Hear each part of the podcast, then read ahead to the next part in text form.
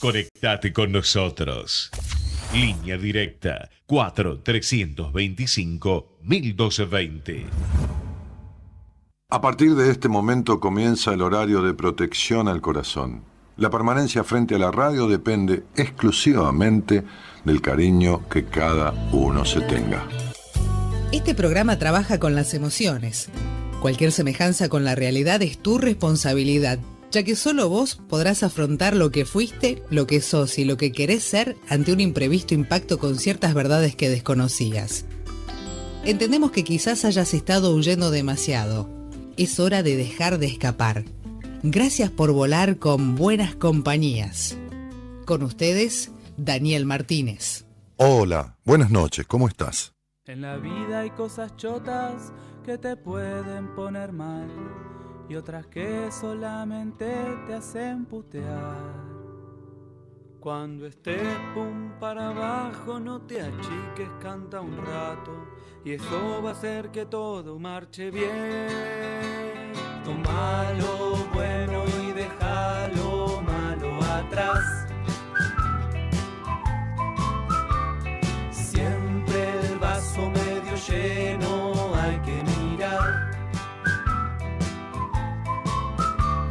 Si estás como Elliot Smith, no te dejes afligir.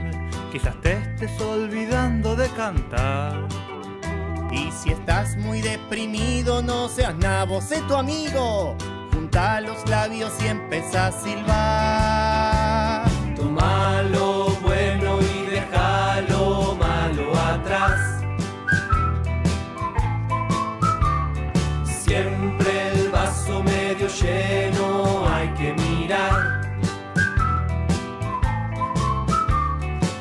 Es una estafa, la muerte siempre gana.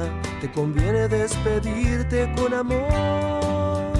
Olvida tus pecados, despedí a tus invitados. Disfrútala porque esa es la que va. Toma lo bueno y deja lo malo atrás. Siempre el vaso medio lleno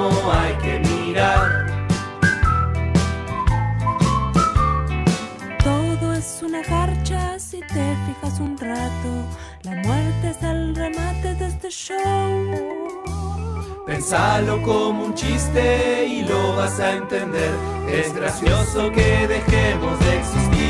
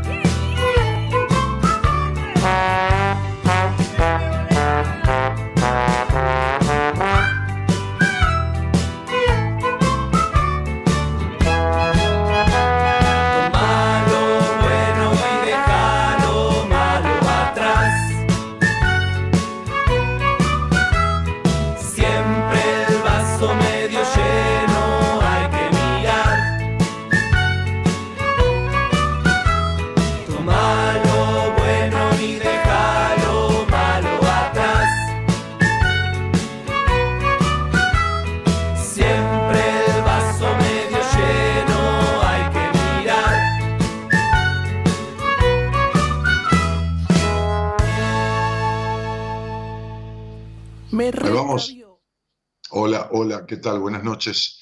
¿Cómo están? Bueno, tomá lo bueno y dejar lo malo atrás, decía la canción. Y Gerardo, me estoy escuchando con un, con un eco bárbaro. No sé qué será. A ver, si es que hay una persona del otro lado. Ahí no, ahí ya estoy. Ahí ya me estoy escuchando. Ahí ya no me estoy escuchando. Es hasta que se acomode, dice Gerardo. Bueno, ok. ¿Que se acomode quién? Hola. Bueno. Ok, ahí estoy. Em, a ver, momento, porque tengo que sintonizar acá la transmisión yo. Tengo un lío bárbaro con todo esto. En fin. Y. ¿Acá estaba cielo esto? ¿Acá? Sí, ¿no? Ahí. Ahí. Acá, así van los auriculares. No, al revés. Al revés. Sí. Este acá y este por atrás. Sí. Qué, qué problema todo esto, ¿no?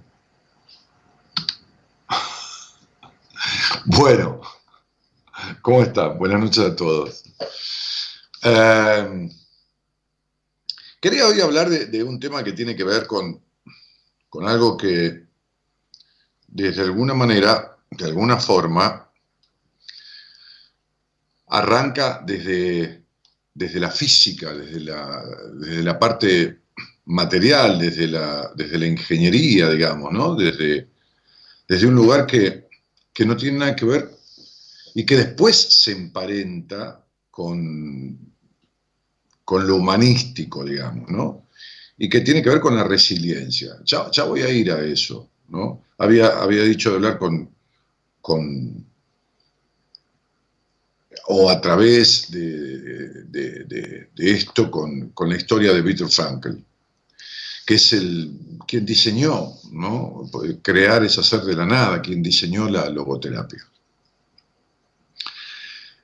Eh, en, términos de, en términos de la física, perdón, pues no me salía la palabra, resiliencia, y lo anoté, es la capacidad de memoria de un material para recuperarse de una deformación producto de un esfuerzo externo.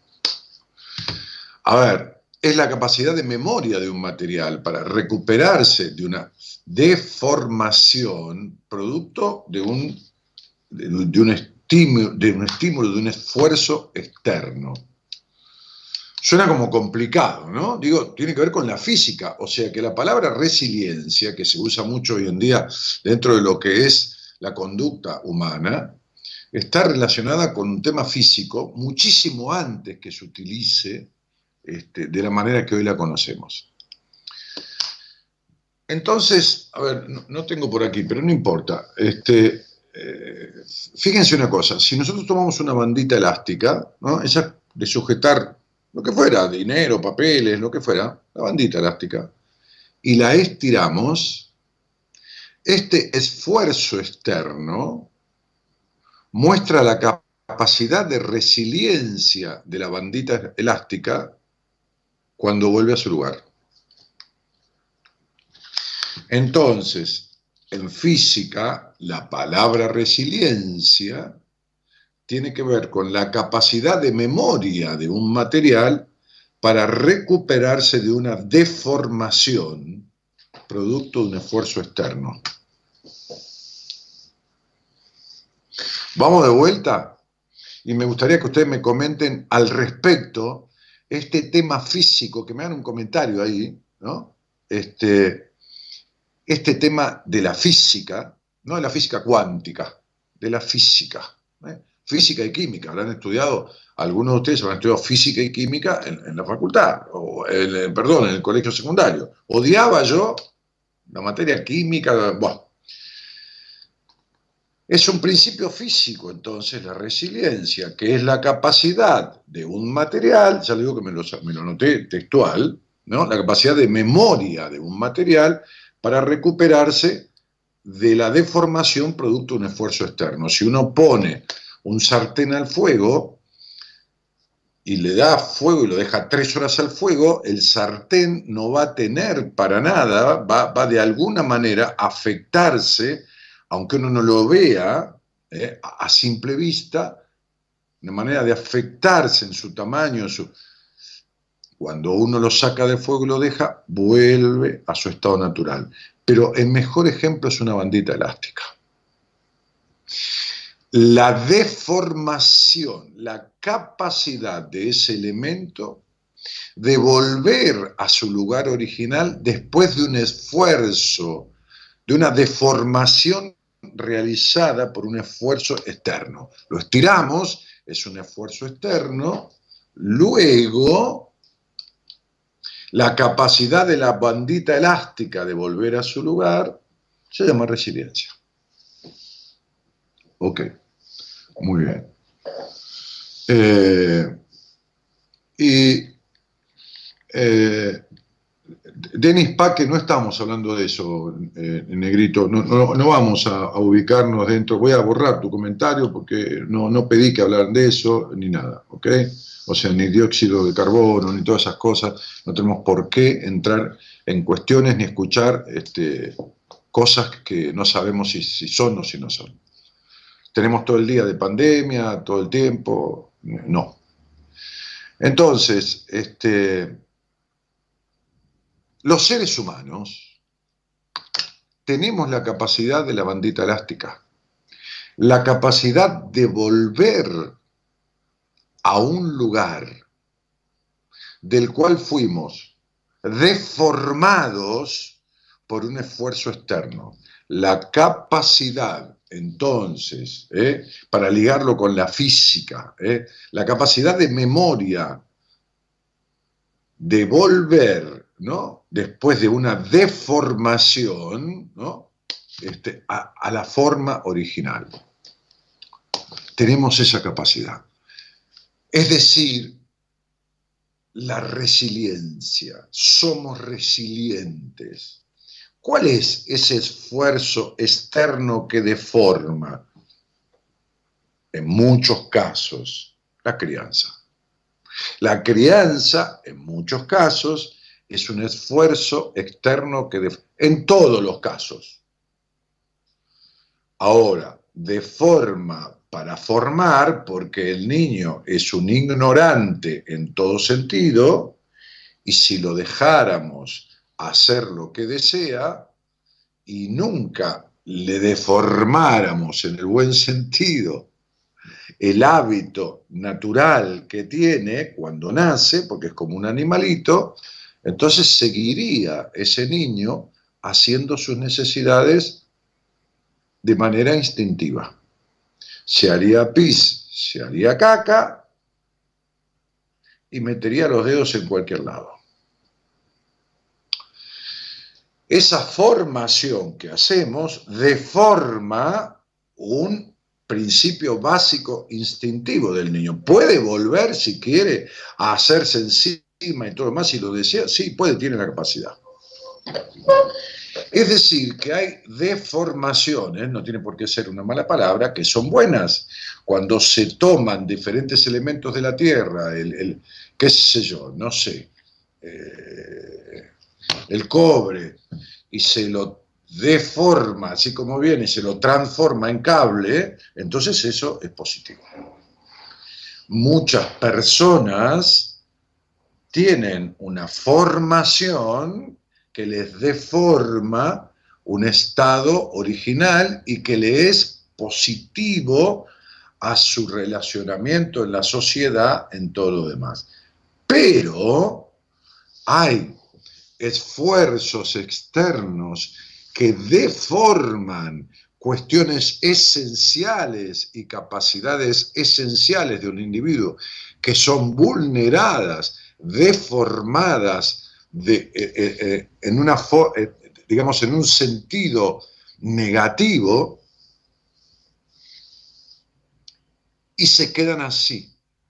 Y esos niños, esos individuos, tienen, es decir, todos ustedes, yo y todos los que habitamos este planeta, cuando tenemos un, un- un uso medianamente lógico de nuestras capacidades intelectuales, tenemos, valga la redundancia, la capacidad de volver al estado original.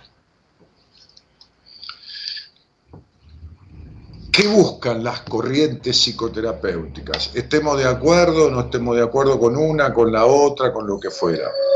Justamente eso, que lo que el individuo que buscan, las teorías, ¿no? Después los terapeutas los que la aplican es otra cosa, es como las leyes. Una cosa es la ley, una cosa es la constitución, otra cosa son los diputados, una cosa es la ley, otra cosa los abogados, ¿no? Una cosa es el orden público, otra cosa los policías, una cosa son las calles, otra cosa los choferes, una cosa es una cosa, otra cosa es otra cosa. ¿Qué busca en teoría la religión? Bueno, en teoría, lo mejor del individuo, el disfrute, el bienestar, la comunión, la unión común con Dios, el espíritu, ¿no? ¿No? ¿Qué sé yo? Dentro, hasta, ahora después, otra cosa son los religiosos, otra cosa son los que utilizan, algunos, no todos, para deformar ciertas cuestiones de los individuos a través de las religiones o a través de la ley, o a través de una constitución mal interpretada, o a través de la ley mal interpretada. Una cosa son las leyes, otra cosa son los jueces. Bien. Las sociedades tienen capacidad de resiliencia, los individuos tienen capacidad de resiliencia. Voy a hacer un punto acá y después voy a volver a esto. Quiero hablar con una señora que ayer a las dos y media de la mañana, eh, o tres de la mañana, yo había terminado de hacer un vivo en Instagram con un amigazo de Centroamérica, con Ezequiel López Peralta, un psicólogo muy conocido allá en, la zona de Centroamérica, este, como hacemos todos los martes, un vivo en Instagram, y recibí un mensaje de esta señora. Me puse muy contento. Esta señora este, es una señora muy aseñorada, Estuvo conmigo alguna vez en el programa, hace tiempo, hace mucho tiempo, este, y hace, hace rato, como un año más o menos, que no nos juntamos personalmente, pero sí solemos hablar. Ella es la directora, rectora, como quieras llamarle, apoderada, creadora, qué sé yo, del Instituto de Consultoría donde yo estudié ¿eh? Mi, primera, mi primer título que tuvo que ver con lo, con, lo, psicológico, que es la consultoría psicológica. Counselor, carrera en Estados Unidos, counselor, tan conocida en algunos países, que son mayoría, eh, mayoritariamente utilizados, este, este, mucho Estados Unidos, en Inglaterra, España, Italia, bueno, este, una carrera que fue creciendo, que hace unos 30 años que está en el país, este, y, creo, si mal no recuerdo, ahora vamos a preguntar a ella, que la institución educativa que ella preside, este, o que ella dirige, eh, o que ella rige, qué sé yo, este, fue la que aprobó por primera vez en el Ministerio, por supuesto, de Educación, porque el título es oficial, hay una ley que avala la actividad del consultor psicológico para poder atender pacientes en crisis, con afectaciones, este, creo que eh, la institución que ella preside, rige o dirige, y o dirige, fue la primera que obtuvo el permiso para la tecnicatura superior en consultoría psicológica, que es un paso ya ahí muy cerca y alguna vez será de la licenciatura. Si está por ahí, quiero hablar con ella. ¿Cómo estás? ¿Estás ¿Me estás escuchando, Sandalia? Sandalia se llama.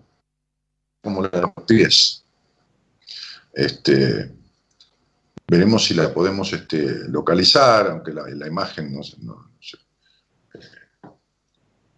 A ver, eh, a ver si Gerardo puede. Hola, ¿estás por ahí? A ver. Hola, hola, hola. La estoy llamando, dice Gerardo. Bueno. Entonces, Gaby, ¿le avisás que la están llamando? Vos que estás ahí seguramente. Sí. Gracias, hija. Este, la están llamando. Bueno, entonces, digo, eh, hola, ¿estás ahí, Sandalia? Hola. Estoy aquí, no sé si me ves.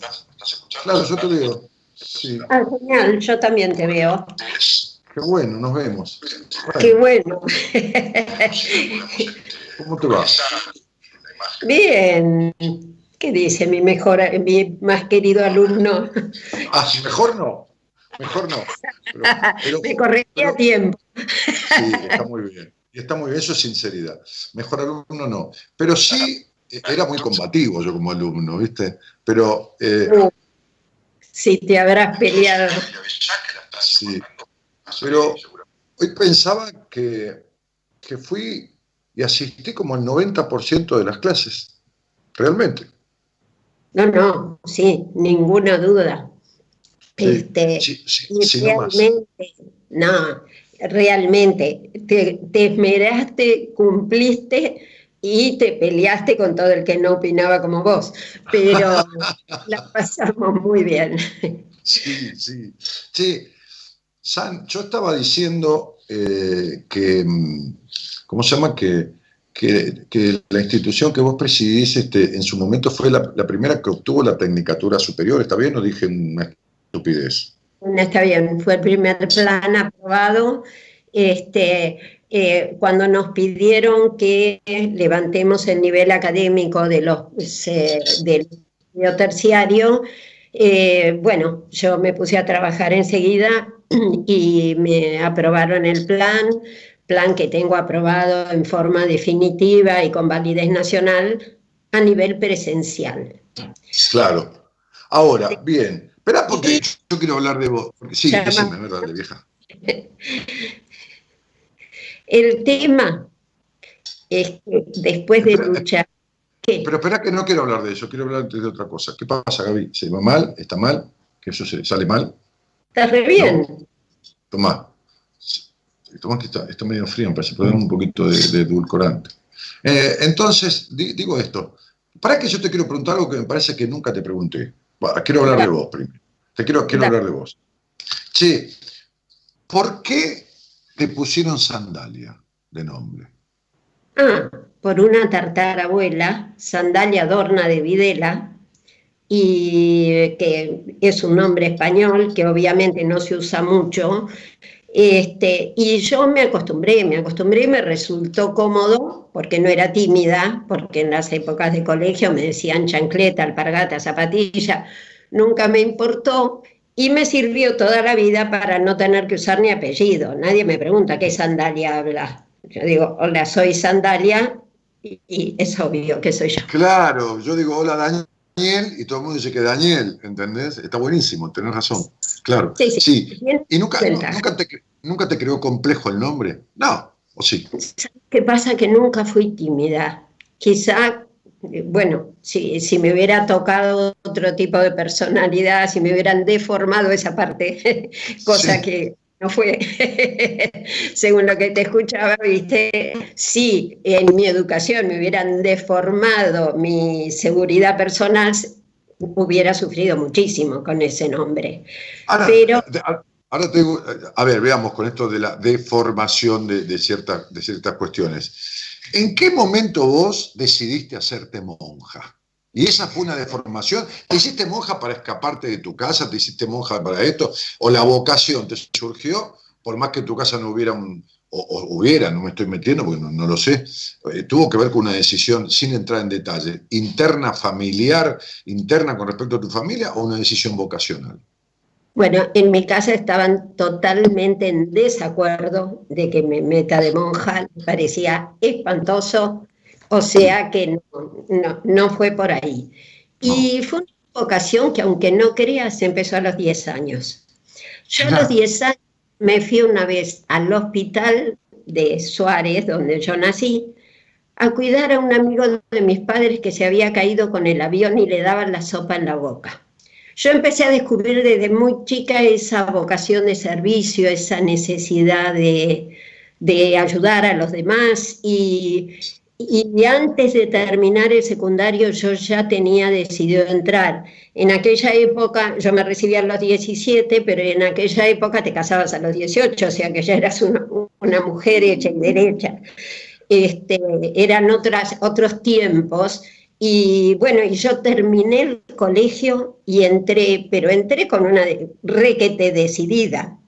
Nunca dejé de estar decidida. Salí por circunstancias que uno no maneja en la vida. Pero, pero me encantó la experiencia. Estuve 12 años en el convento. De los O sea, fuiste 17 y de los 19. 17, de los 17 a los A los- 29. Eh, me ahorró algún divorcio en el medio porque hubiera- ya me casé grande, sabiendo lo que hacía. Este, así que no, fue una vocación genuina y te digo una cosa, Dani, no puedo creer en esto que todo el mundo siente como un encierro de la cuarentena, lo que yo he disfrutado esta cuarentena, este silencio, y, y esta capacidad de meditar me, me está resultando maravilloso haber sido monja. Claro, claro. Bueno, claro, la resiliencia. Che, che, ahora, eh, yo conozco la historia, por supuesto, porque este, en, en algún momento yo empecé a estudiar esta carrera este, este, buscando eh, realmente eh, salir de lo que yo hacía, muy empresarial, y dedicar- dedicarme a esto. Yo hacía rato tenía programa de radio, ya hacía como 10 años, voy a cumplir como 27 años este, el mes que viene, eh, y... Y yo empecé a estudiar en una institución eh, muy conocida este, y no me gustó la forma de estudio. Y había un profesor ahí, que era profesor de, filosofía, este, que un día, cuando yo terminé un día de clases, me fui a hablar con el rector, mm, discutí con el rector de aquella institución, como siempre, como soy yo. Este, el tipo en cierta manera me dio la razón, me dio la razón, porque yo tenía, eh, a mí no me gusta cuando las teorías no se condicen con las realidades, ¿entendés? Este, eh, en- entonces, eh, digo, eh, si uno lee el Corán, si lee determinadas cosas, no dice que hay que ponerse una bomba, inmolarse y matar a 5.000 personas en una estación de tren. Entonces, no estoy de acuerdo con el tarado que lo hace. Este, ni estoy de acuerdo con, el que le corta el clítoris a las mujeres, ¿viste? Entonces, digo, eh, eh, no estaba de acuerdo con la teoría de Roger, que es la base de la consultoría psicológica, y la forma en que la aplicaban en esa institución. Entonces, ¿qué decidí después de reunirme con el rector? Irme, no estudiar la carrera, o sea, dejarla. Había empezado en un cuatrimestre y yo dije, me voy de acá. Ok. Entonces, este, cuando me fui, justo esa noche, mirá cómo son las cosas, yo me llevaba a la radio, me llevaba, porque lo traía conmigo, a la radio para hablar de filosofía al profesor de filosofía de aquella institución, que a su vez, como profesor de filosofía, daba filosofía en diferentes lugares, como cualquier profesor que tiene horas cátedra. Entonces vamos en el auto, y, cuando íbamos en el auto, este tipo es bastante callado, ¿viste? los filósofos son, escuchan, después piensan, después le cuento esto. Le digo, ¿sabes que Al final este, me voy a la mierda, le digo, ¿viste cómo soy yo? Me voy a la mierda este, de acá porque a mí no me gusta la manera que tienen de enseñar y después tomar los exámenes, que esto, que lo otro. Bueno. Entonces, este, fuimos, llegamos al programa, hicimos una charla sobre un tema, no me acuerdo cuál, y en un momento yo voy al patio de Ideas del Sur, en esa época yo estaba en, en Radio del Plata, cuando Radio del Plata era de Tinelli, me voy al patio de Ideas del Sur a fumar. Y entonces él, una hora después que yo había hecho todo esto, me dijo, mira, no digas nada, toma este teléfono, ya va esta señora y anda a estudiar la carrera ahí, no la dejes, me dijo. ¿Y por qué me lo aconsejas? Le dije yo. Me dijo, porque yo me recibí ahí. Entonces me dio tu teléfono. Entonces yo te llamé y nos reunimos ahí en Villafroy, justamente, en la esquina de Salguero y, y- y- y la otra que corta, que vos vivías. ¿Cuál es la, la otra vieja? Charcas, Salguero y Charcas. Ah, Ahí está, tenés razón, Marcelo T. Sa- sa- sa- Salguero y Charcas nos reunimos en el barcito ese que era divino, que se llamaba Sigi, porque era en, en- en conmemoración de Sigi- Segimundo Freud, con la cara de Freud ahí, y, charlamos como dos horas. Hablamos de esto, de lo otro, de, de por qué te hiciste monja, de por qué te dejaste de ser monja, de por qué te... Hablamos de sexualidad, hablamos de un montón de cosas. Y dije, me quedo con vos y quiero terminar la carrera con vos. Y ahí me fui con vos, y ahí la terminé. Mirá cómo son las cosas cuando tienen que ser. Ahora, vos estabas de monja y tenías 28 años, 29 años. ¿Y qué pasó? ¿Se murió tu mamá? Sí, bueno, no, pasaron un montón de cosas. Eh, se murió mi papá, mi mamá eh, se ahogó en una pileta en un sobrino de dos años, Eh, mi mamá le diagnosticaron cáncer en la lengua mm, y mi hermana que había perdido su hijo y estaba embarazada no se podía hacer cargo de mi mamá, con lo cual yo pedí en realidad un año de permiso para salir a atender a mi madre. Bueno, y ahí, entre medio de todos los problemas familiares, cuando traté de ir al psicólogo para ver si, y me daba cuenta que no me consolaba nada el psicólogo, apareció un veterinario ahí del campo, que se llama Eduardo Choteco, que eh, sí, me consoló, me acompañó y le fue a pedir la mano a la superiora. Sí, pero lo interesante de esto es que este tipo te conoce una noche, bueno, una tarde, con una amiga, y apenas saliste del convento, eh, apenas habías salido, y se, se van, no sé, a tomar algo o algo así, fue, ¿no? Fue una cosa así. Pero a los, a los pocos días, él le pregunta a tu amiga por, por vos y vos habías vuelto al convento. No, bueno, yo seguía cuidando a mi mamá. Lo que pasa que él lo que no sabía era que yo era monja, porque yo estaba vestida de, de civil, me había sacado el hábito. Este, Claro. Tenías permiso de la, herma- de la superiora para salir, pero seguías siendo monja. Era, claro, sin, sin hábito. Y al principio no, no es que le andaba diciendo a todo el mundo, "Eh, soy monja, soy monja. Este, bueno, así que, así que bueno, finalmente decidí quedarme afuera. Eh, las monjas mías son absolutamente abiertas y macanudas y realmente eh, lo aceptaron con una generosidad que a él le decían el cuñado.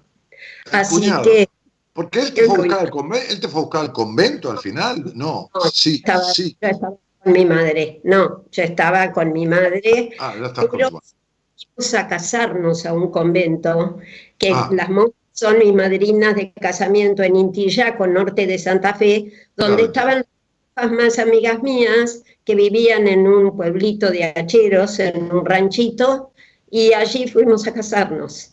Y la verdad que fue todo muy lindo porque eh, a mí que las monjas no rechacen de que yo saliera y que me acepten así también, la verdad que fue maravilloso. Bueno, eh, Eduardo todavía existe y sigue siendo tu marido. Ah, Está haciendo la cuarentena en el campo. Claro, como ve- vete- veterinario que es en su, en su campo. Bueno, pasemos a, a hoy. Ayer a la noche me mandabas un mensaje, porque en realidad eh, hemos hablado todos estos años. Vos, ya sos, una- vos sos mayor que yo, Sandalia. Uh, uh, tengo 77, Dani. La- 77 viejas, estás, estás. Dani, pero, pero en realidad no puedo creer haber amontonado tantos años, ¿viste? Cuando me cuesta creérmelo cuando digo que tengo 77 y soy, ¿viste? Población de riesgo. No me dejo Claro, seguirme yo, yo también.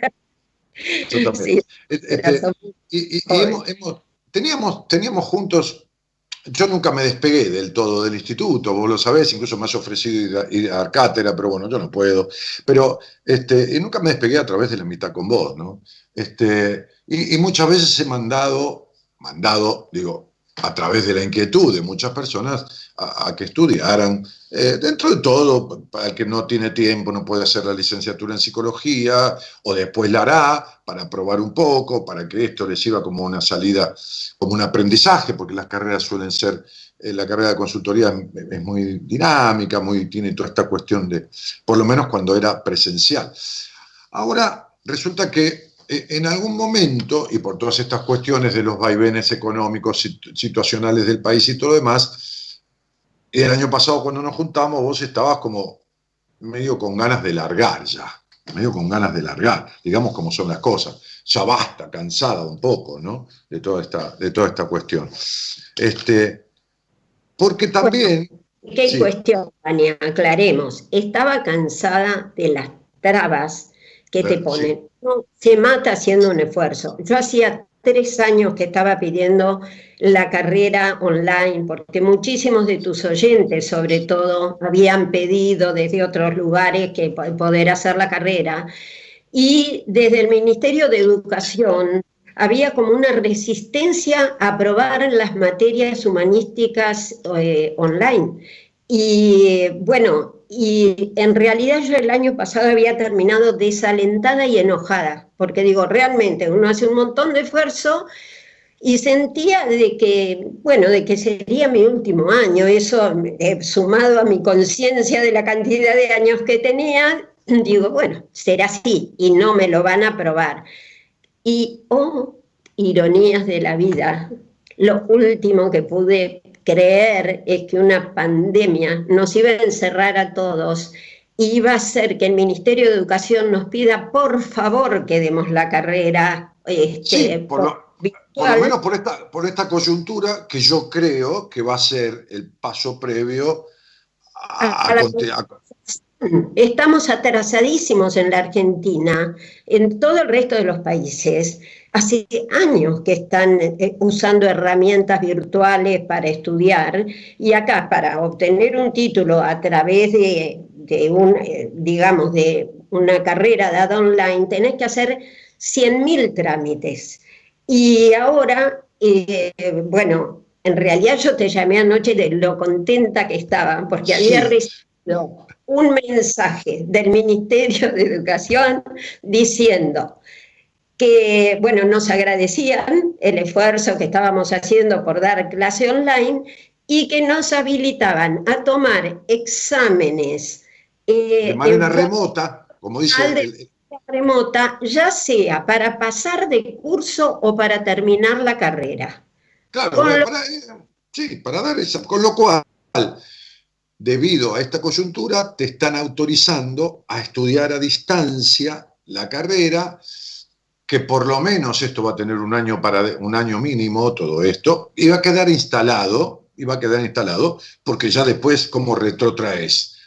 ¿Cómo, cómo volves para atrás? Seguramente. ¿Y sabés cómo le están arreglando? Ahora en vez de a distancia le dicen remota. Entonces sí, bueno, en clase. Sí, sí.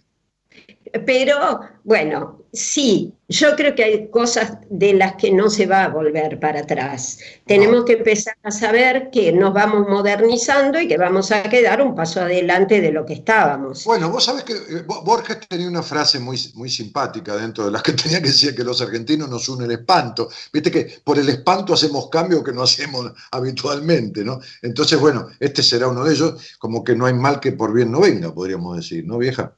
Sí, tal cual. Yo lo que espero que el otro, eh, la otra cosa que nos une el espanto es la contaminación, que podemos ver qué desastre hacemos en el mundo, que realmente el virus del mundo somos los humanos. Porque, ah, sí, por supuesto, por supuesto. Así que espero que aprendamos muchas cosas. De esto estamos aprendiendo a modernizarnos y a usar otras herramientas que no son tomar un ómnibus, irte hasta, hasta un local a poder dar una clase. Sandalia, yo desde el año 2000, 2005, mira, me decía Marita ayer, este, que la conoces y bien a Marita, este, me decía ayer, me decía, hablando de estas cosas, me decía, y justo a la noche después me entero de, esto, que me puse feliz, vos, viste que eran las 3 de la mañana, estamos hablando, y dije, vieja, me pongo feliz por vos porque, porque nada, porque te pones en no te pones en marcha, porque estuviste en marcha toda la vida, continúas en marcha, ¿no? Este, entonces, este, me decía Marita ayer a la tarde, me dice, acordate que nosotros en el año 2009, estamos hablando de 11 años, que parece nada, pero 2009 creo que no había ni, no había ni WhatsApp, me parece todavía. Este, eh, en el año 2009, por streaming, por streaming, dábamos a distancia el curso de numerología que yo daba en 12 clases o en 8 clases con cámaras de televisión, con una consola que armamos como un estudio de televisión y la gente conectaba por un canal que tomábamos de internet y pagábamos y había gente de diferentes lugares del país y del mundo tomando clases, 240 personas a la vez, en el año 2009. Sí. 2009. sea tan raro. Yo te cuento que creo que no te lo conté nunca. Yo en el año 2000 eh, pusimos un servicio de, que se llamaba Ayuda Desesperados y atendíamos gente que entraba con sus problemas de, de, cualquier país de habla hispana. Y um, uno, el director del grupo Clarín, muy querido para mí, que es Ignacio Driolet, me mandó a Meguino, que queda a 450 kilómetros de Buenos Aires, una antena satelital israelí que estaban probando en la Argentina para que tenga internet y me pueda conectar. Y después de eso ha habido una vorágine que uno no puede creer que en esa época no existían las antenas para conectarte a internet. Claro, 20 años atrás. Sí. Bueno, lo, que quiero decir es esto. Ayer, hablando de todo esto, y eran las 3 de la mañana, nosotros estábamos hablando, este, este, quedamos en, hablar, en vernos hoy porque te dije, esperá, Sandalia, ¿hasta cuándo tenés tiempo? Porque esto, viste cómo son, todos acá los ponchazos, ¿no? Ya sabemos, atamos con alambre. Bueno, entonces, este, este, eh, hay que hacer lo que se puede con lo que hay. Entonces, eh, entonces te dije, ¿por qué no hablamos mañana? ¿Hasta cuándo tenés vos para elevar al ministerio eh, los ingresos de posibles alumnos eh, para este año lectivo? Porque se- eh, tenés obligación de cerrar en un punto las inscripciones. Sí.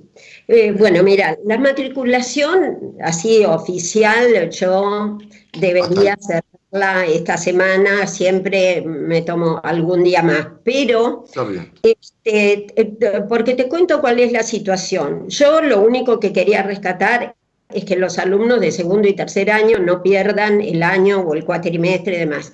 Pero no había pensado en la posibilidad de primer año, bueno, lo veía remoto, no sabía si me lo iban a aprobar. Ya cuando llegue esa carta aprobando los exámenes a distancia, digo, ¿por qué voy a hacer que gente que estaba deseando estudiar no lo pueda hacer? Entonces, desde anoche que hablé con vos a hoy, estoy apurando la matriculación para primer año. Pero, Pero- está bien, va- vamos, vamos, sí, pero qué, dale vieja. pero con, eh, digamos, todo el que quiera empezar tiene que comunicarse lo antes posible para que Sí. yo pueda hacer la Déjame que, lista yo, de... déjame que yo te lo explique. Déjame que yo lo explique, porque yo ya tengo notado, hablé con Marita, hablé con vos, tengo todo. Entonces, el punto es, el punto es que podemos cursar a distancia, podemos rendir a distancia, que hay una notificación del ministerio autorizándolo, que va a haber, porque me resultó ayer, cuando me diste los valores, cambian a nivel institucional de asistencia, pues son más baratos, son más bajos son más bajos que, que- que- que- hacer la carrera presencial por una cuestión edilicia, por una cuestión de, de un montón de cosas, ¿no es así? Sí, además porque realmente queremos colaborar con que hay un problema económico con el tema de la pandemia y es muy importante que a la gente le salga más barato estudiar. Claro, sí, porque hay un instituto, hay instituto que está cobrando eh, el triple por la misma cosa. Sí. Entonces, este, eh, esto va, va- va a tener un valor por materia, pero si yo me anoto en una materia, o en dos o en tres, o vos, es una materia mensual que vos querías hacer, ¿no? Una materia mensual, este, un valor de, de matrícula de dos mil pesos y por materia 1.500. ¿Cuántas materias tiene la carrera? ¿32? 36. La carrera 36. 36 materias, pero materias teóricas tiene 24. Las demás son prácticas y las prácticas, que aviso porque van a decir, ¿y qué hacemos con las prácticas? Las prácticas van a tener instrucciones y van a estar dirigidas para que la carrera se pueda completar con lo teórico y práctico en cada uno de los años. O sea, que materias teóricas hay 24. El total de las materias son 36 Ahora, yo te pregunto, Sam, te pregunto, yo me anoto psi- psicología 1, por decir cualquier cosa, para, para este, este, este, que pago 1.500 pesos por esa materia. Ponele que tardo seis meses en rendirla, porque se me cantó que me voy, suponete, no sé, que me quedo, no sé, que tengo mucho trabajo. Y yo, ¿la tengo que obligación de rendir al mes o la puedo dar dentro de tres meses si quiero? Podés hacerla cuando quieras. Nadie no tengo, tiene... no tengo, no tengo que, no tengo que pagar de vuelta. No, porque además, vos fueras a clase y cursás una materia y después no te presentas examen y vas al año siguiente, está todo bien. Eh, o, este, No, porque vos sabés que tenés que pagar un derecho de examen en algunos institutos. Yo ya sé que vos sos media monja, media laica, entonces lo haces diferente. Entonces, yo te bendigo en el nombre. Entonces, este, entonces, simplemente cuando uno va pagando la materia, le llega el material. ¿Está bien esto? ¿Está bien lo que digo? Sí, Le llega todo el material. material. No es que llega. Tenemos un campus virtual donde están todas las materias, vos la pagás y la- se te habilita con tu usuario y contraseña, podés bajarla, imprimirla o leerla desde internet. Listo, eh, después darás el examen. Listo. Así las, 24, las 36 materias. Quiere decir que lo que más o menos cuesta por año en cualquier institución, una carrera por año, estás pagando toda la carrera. Porque saliendo 1.500 por, pesos por materia, son 54.000 pesos toda la carrera. Lo que habíamos averiguado ahora respecto a los costos era que estaban cobrando eh, un mínimo de 3.950, 4.000 pesos por mes la carrera presencial. Y nosotros estamos tratando de decir, bueno, vamos a cobrar cada materia que bajes, que compres, a 1.500. Claro. Suponiendo que cada materia la hagas en un mes. Vos tenés más plata y más ganas de hacerlo más ligero, lo haces más ligero. Pero si la posibilidad de decir tu costo son 1.500 pesos. Quiere decir que la carrera más o menos la vas llevando en tres años a 1.500 pesos por mes. ¿Puede ser? ¿Está bien lo que estoy diciendo? Con una matrícula de 2.000 pesos, la inscripción. Ahora, lo que necesito saber, lo que necesito saber es, lo que, sí, espera, lo que necesito saber es, ¿qué teléfono doy yo? Porque hay tiempo hasta el viernes o el lunes para que vos ingreses los alumnos nuevos de primero en el ministerio, por supuesto, como corresponde, por lo cual le vas a pedir los datos, el, documento, el número, bueno, todos los datos que se necesitan este, para que sea oficial la inscripción.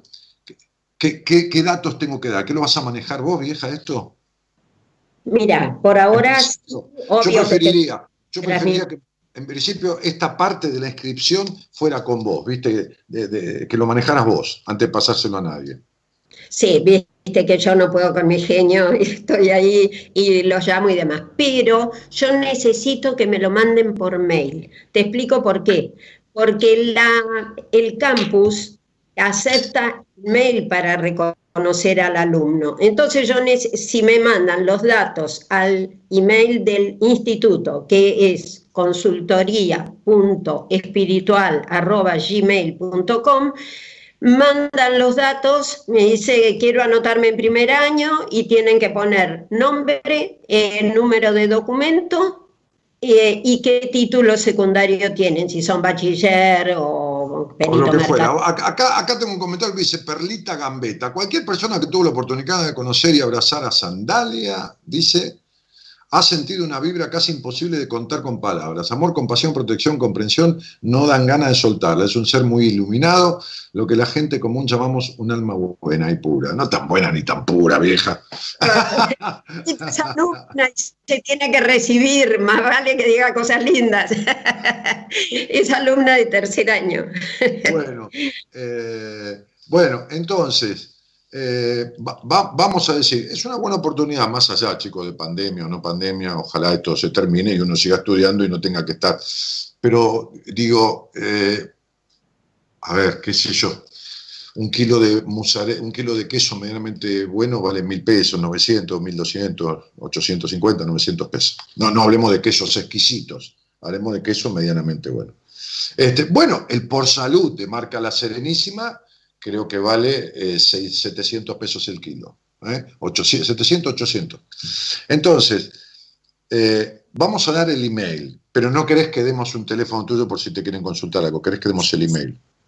Eh, mira, no, no. Además podemos dar mi teléfono que lo tiene todo el mundo, pero que traten de mandar mensajes de, WhatsApp, porque yo a la mañana duermo, Dani. No, ya sé, vos sos, notámbula como yo. Por eso nos mantenemos tan jóvenes. hibernamos, ¿entendés? No a la mañana, de día. Entonces, vamos a estudiar consultoría psicológica, eh, que está, bueno, por ahí, no, no tengo el título acá, lo tengo en el consultorio, porque está la ley este, la ley nacional que regula la actividad de consultor psicológico, los alcances y, los derechos a atender personas sanas con conflictos o en crisis de conflictos, ¿no? Eh, eh, lo que yo atiendo ¿no? cotidianamente. Después yo hice un doctorado en psicología en el exterior, que voy a saber, pero eso es otro tema. Entonces, la consultoría psicológica, por la ley que reguló la actividad, como toda ley que regula una actividad de salud o educacional o lo que fuera, este, tiene ya como veintipico de años de sancionada, este, y, regula la actividad y los alcances del profesional de la psicología bajo el título de consultor psicológico, que ahora es tecnicatura superior. ¿Está bien? Exacto, sí. Muy bien, muy bien.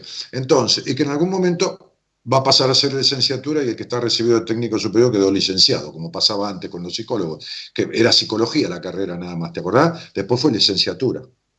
Sí, no sé si lo terciario se convierte en licenciatura o tiene que ser universitario, pero bueno, esos son temas del Ministerio de Educación.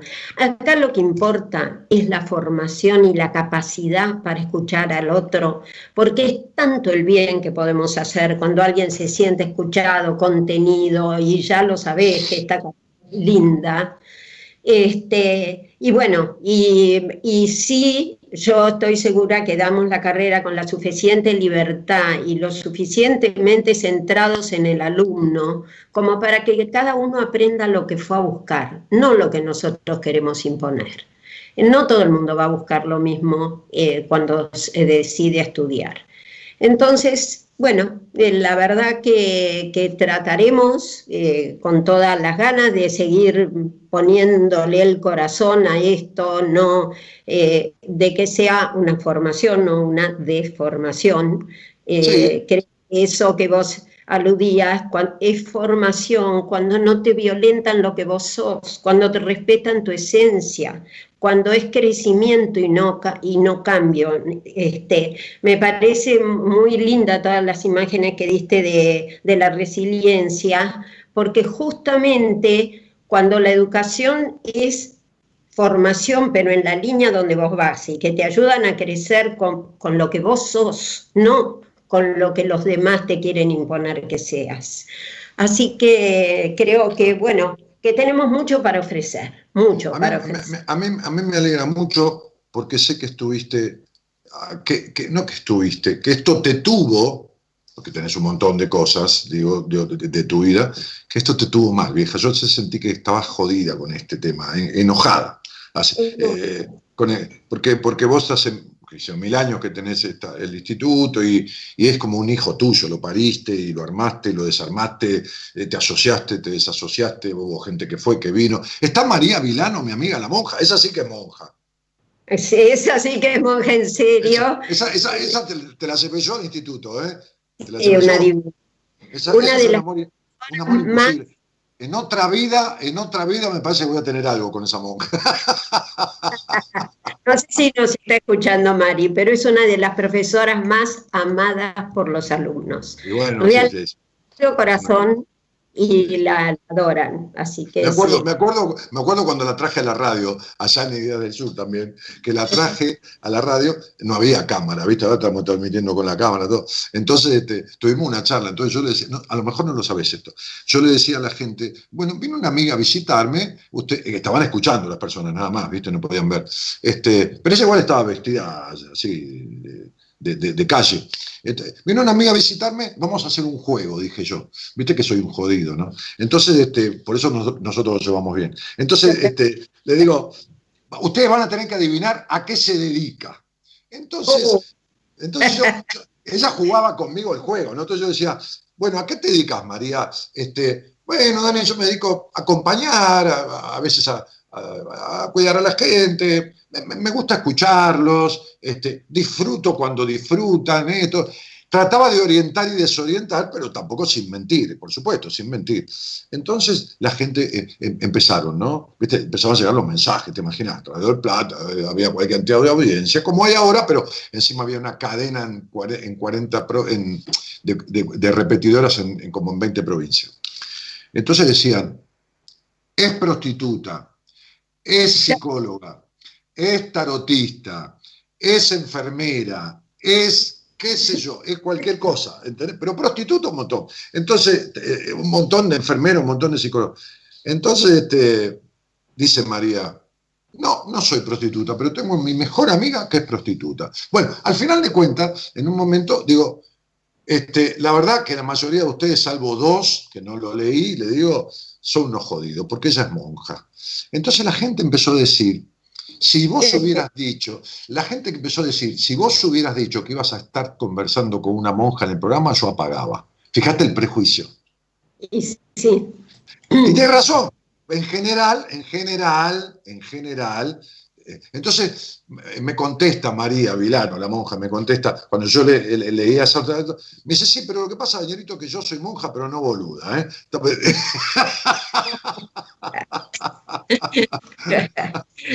Entonces esa, ya, era, aparte de monja, era profesora en filosofía.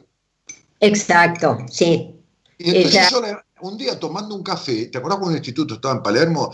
En el Café Martínez, tomando un café Martínez cuando estaba en Güemes, en la calle Güemes, en lo de Martínez Buquet. Claro, tomando un café con ella, ahí le dije, che, vos tenés que estudiar esta carrera. María, me dice, no, dale, tenés que estudiar esta carrera, vos tenés que ser, sí, pero tenés que tener la profesión de consultoría, flaca, porque vos sos canchera, no sos ninguna boluda, tenés filosofía, que sos una bestia en filosofía, sos profesor en filosofía, y la enchufé a estudiar su carrera y se recibió de consultora. Y después fue profesora, la verdad que un gran apoyo, además una divina total, la, amo a Mari. Este, no sé si todavía estará escuchando a estas horas. Eh, pero, ella, seguirá siendo profesora en el instituto. Sí, hasta diciembre del año pasado, profesora. Ahora no somos ninguna. Ahora el sistema, como no todos los profesores, te diría que solo algunos eh, manejan herramientas virtuales, eh, vamos a trabajar en vez de con profesor por cada materia, con docente tutor, que a través de la plataforma Zoom va a dirigir las clases como, como reuniones de estudio. Así que ya hay dos y, después ya se está dando también algo que, a mí me encanta y es muy útil, que es el focusing, que están dando las clases eh, con Zoom también. bueno, yo cuando, hice la carrera en el exterior del doctorado en psicología lo hice con un tutor, pero, pero no era grupal, ¿eh? lo tenía eh, como, yo presentaba un trabajo por cada materia de unas 25 a 40 hojas, me mandaban los libros no era con los apuntes virtuales, pero lo mismo. Me mandaban los libros del exterior y, yo elevaba un trabajo de 25 o 40 hojas sobre el libro y después tenía como una especie de charla, que no era charla, era un tomar, más allá del trabajo que había hecho, como un tomar un examen de, de, de parte de mi tutor, ¿entendés? Salvo la tesis que me la corrigió una persona de Alemania, porque como es una universidad de Pensilvania que tiene como digamos subsedes en diferentes países del mundo, entonces yo me remitía a España y, de ahí le daban a veces a corregir a personas de otros países. Es muy loco, es lo que vos decías, ¿viste? Está organizado de tal manera, entendés que la tesis me la terminó corrigiendo una, una persona que hablaría español, por supuesto, de Alemania, ¿entendés? Una profesora de Alemania de la facultad que trabaja para facultad que está en, ¿cómo se llama? Estados Unidos, en Madrid, en, Francia, en diferentes lugares, que tiene subsedes. Sí, o sea, el mundo estaba mucho más adelantado y acá con muchísima resistencia a, todo lo que sea. Yo creo que, no sé, que le tienen miedo, que le parece que no, que, no aprendes igual, pero yo creo que sí, que la comunicación es comunicación igual, aunque sea a través de una pantalla. Mira, Sandalia, hay un tema, hay un tema dentro, de la, dentro de la psicología que tiene que ver con lo que uno desea aprender y con lo que le coincide lo que va aprendiendo, con lo que uno es, con lo que le forma y le deforma en el buen sentido, en el sentido de corregir cosas de uno y como, como uno a veces se da cuenta, y pasa, porque pasaba en el instituto también, de que uno tiene que hacer un proceso sobre sí mismo a través de cosas que va aprendiendo y se da cuenta que tiene afectaciones por las cuales se tiene que sentar con alguien a tratarlas, ¿entendés? En el medio de la carrera, ¿no es así? E, esa es formación también. Una de las cosas más lindas que tiene justamente esta carrera es que es como una larga terapia de tres años, entre terapia, retiro espiritual, pero como vos lo que estás aprendiendo es para ayudar al otro, no sentís tanta resistencia, porque no es que vos te estás exponiendo a una terapia y lo aprendés como con más naturalidad, pues lo estás aprendiendo para ver qué hacer por los demás. Así que es como que... como que en realidad, en realidad termina siendo una actividad profesional, porque es una profesión regulada por una ley, a partir de la cual podés cobrar un honorario y que ahora va a quedar instalado esto que hago, yo hace 15 años. Yo atiendo a distancia hace 15 años, porque antes de tener el título yo daba entrevistas de numerología virtualmente. Y después cuando tuve el título seguí atendiendo pacientes de diferentes lugares del país y del mundo. Hoy, eh, sin pandemia, sin pandemia, hasta hace tres meses, el 90, el 85, te diría, para no mentir, pero casi un 90% de la gente que yo atiendo es de diferentes lugares del país, y algunos son de San Isidro, otros son de Caballito, y yo no los veo personalmente. ¿Entendés? Sí, sí. Hace mil años que yo hago eh, esto. Eso fue la alegría de decir, bueno, yo, yo terminé, como vos lo sabés y lo marcaste el año pasado, enojada. Sí, porque mi sensación era desilusión y enojo. Digo, uno no puede luchar tantos años pidiendo una cosa para que siempre sea no. sí, Y me dio como dije, bueno, será que tiene que ser que es mi último año. Y, y ahora de golpe, que se me ha dado como todo invertido. A mí me da como vergüenza por los que padecen el encierro decir cuánto disfruto esta cuarentena. Pero bueno, espero que el dolor enorme de esta pandemia sirva para aprender. Escúchame, cuando manda el mail la persona que quiere anotarse, porque es hasta el lunes que vas a tener que mandar al ministerio los listados, ya estás extendiendo porque te vence esto, ya venció en marzo. Entonces, este, alguien le contesta pidiéndole dos datos y todo lo demás. Alguien Sí. contesta. Muy Ahora con yo tengo un Sí, equipo, sí, lo todo el mundo me y después eh, ciertos trámites los empiezo a derivar, como que le ¿Cómo van a el- pedir el ¿Cómo es el kit mail? ¿Cómo es el mail, vieja? ¿Cómo es el mail? consultoría sin acento, consultoría punto espiritual, Punto espiritual, sí, ¿qué más? gmail.com. Arroba gmail o gmail, gmail.com. Y volvemos a repetir, la carrera tiene que ver con una... Ah, está mi teléfono.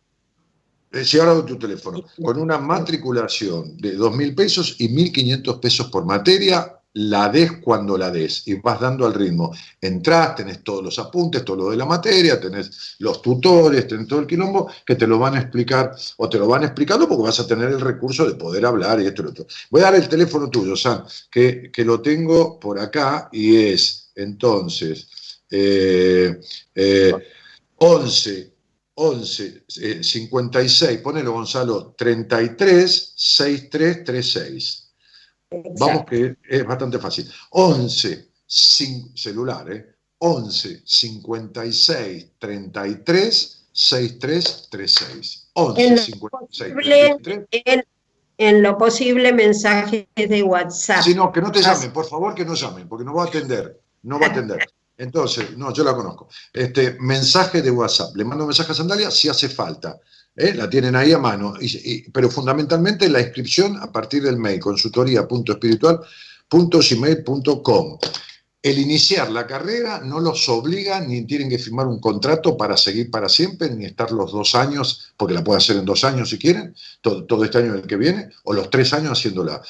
Entrás y te vas cuando te da la gana. No te, no te fuerza a ningún contrato. No hay derecho de examen. No hay que pagar derecho de examen. ¿Está bien? ¿Estoy diciendo bien las cosas? Sí, Está bien. Listo. Y, listo. y una, y un premio.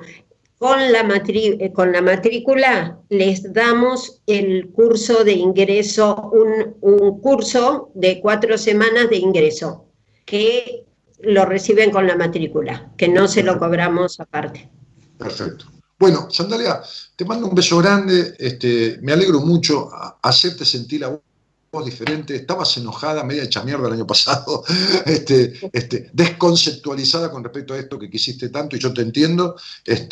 Pero bueno, e- este principio y esta cuestión de lo que sucedió obliga a ciertas autoridades a, forzar una cuestión, viste cómo es, viste, la vida te empuja a su manera, ¿no? Vos ya sabés de esto, la vida te empuja a su manera, ¿no? Este, este, a, a algo que nos- a nosotros dos, por lo menos, nos parecía más que lógico desde hace muchísimos años. Desde hace muchísimos años. Bueno, entonces, este, yo te, qui- te quiero mucho, vieja. Este, ya, ya se va a pasar esto y cenaremos como solíamos hacer cada tanto un día. ¿eh? Yo invito. así Eso Un beso a Gaby le mando. Te mando, te mando, te mando un, un- un cariño grandote, grandote, grandote. Dale. Chao, vieja. Estás bárbara, ¿eh? Con 77 se te ve. Se nota. ¿eh? Ah, pero una guacha. Chao, chao, Sandalia. Chao, chao, chao. Chao. La señora Sandalia Amadeo, este, este, directora del Instituto Consultoría Espiritual, donde yo este, por suerte, digo, ¿no? Por suerte porque fue es obra de las casualidades que no son tales, ¿no? Yo me, iba, me iba, absolutamente me iba de estudiar esta carrera, este, y no creo que hubiera, el hubiera no existe, pero no creo que hubiera vuelto a retomar nada, este, y esa misma noche en que dejaba la institución donde la estudiaba, porque no estaba de acuerdo con la forma en que la enseñaban, un profesor de esa institución, de ese instituto educativo, este, me dijo, llama a esta señora y anda a verla, que es la dueña del lugar donde yo me recibí. Y ahí la conocí a Sandalia, hace ya muchos años, y me quedé con ella estudiando y ahí me recibí. Bueno, muy bien. Esto es buenas compañías, ¿eh? Este, eh, y, a dónde vamos? Vamos a, Dani querido, cálida tertulia, la que arrimaste al fogón, grato, grato sería invites a María la monjita que entrevistase en el, Plata, gloriosa noche aquella, revivó mi memoria, esa noche los acompañé desde mi resistencia a Chaco. No olvides, no olvides cumplir con tu palabra empeñada en la cita del lunes. Habías prometido recomendar un texto de Frankel. Sí, sí, no me olvido. Con la ingeniería química. Ah, la ingeniería química. No, no voy a hablar con ella hoy, pero ya voy a hablar con ella. Porque hoy estuve con Sandalia.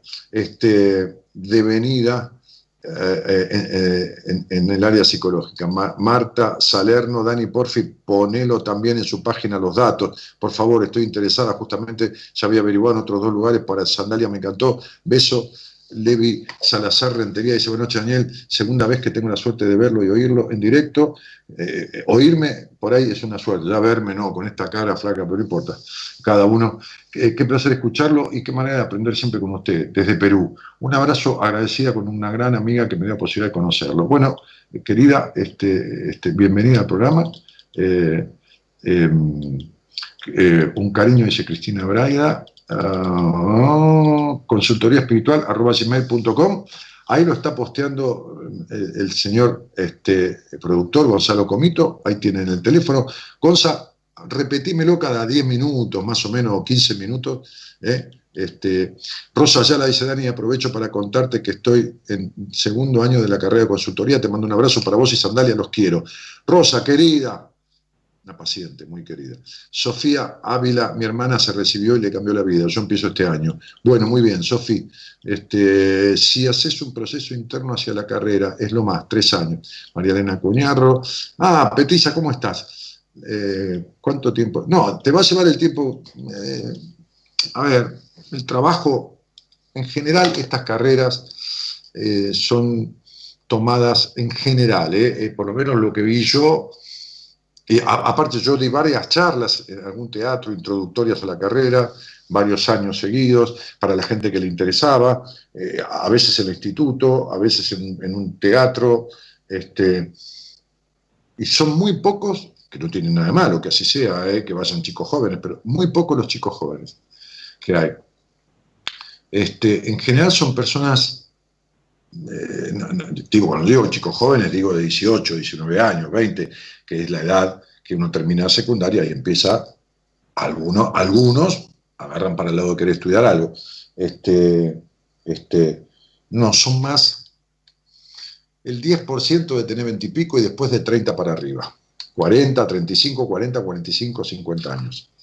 Este, había una médica, me acuerdo, cuando estaba en la Fundación Martínez Busquet, el, Instituto de Sandalia, una señora que tenía ochenta y pico de años, que había venido por el programa,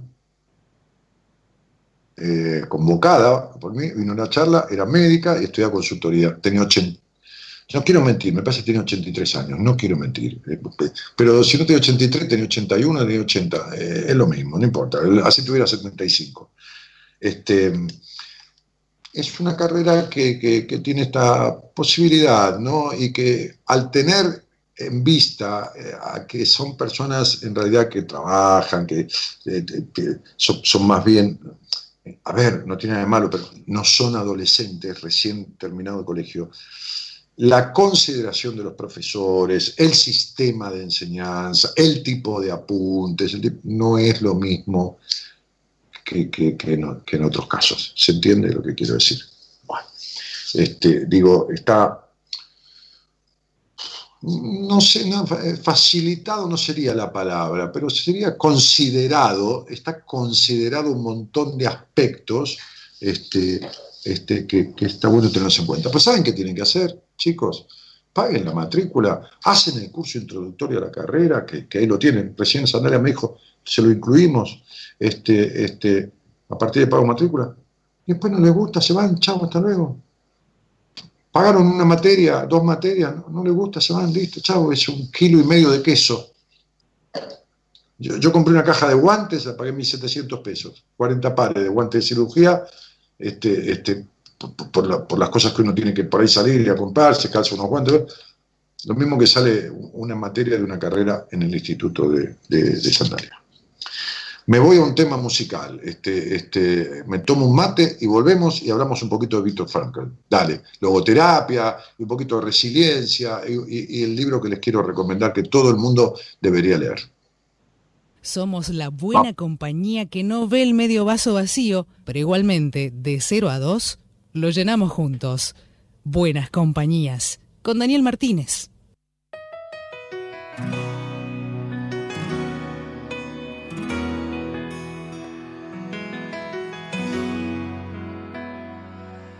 Un camino sin salida, un amor que ya se va, una herida siempre abierta que no deja de sangrar. Se cerraron tantas puertas, es difícil continuar y marchita la esperanza, es momento de cambiar. No hay razón para quedarse, nada queda por aquí. Es mejor cambiar el rumbo, ya no quiero vivir así. Llegó la hora de cambiarlo todo, dejar atrás lo que no pudo ser. Llenar el alma de ilusiones nuevas, cambiar el aire para después. Mantener la fe. Para crecer hay que cambiar de vida, volver a nacer.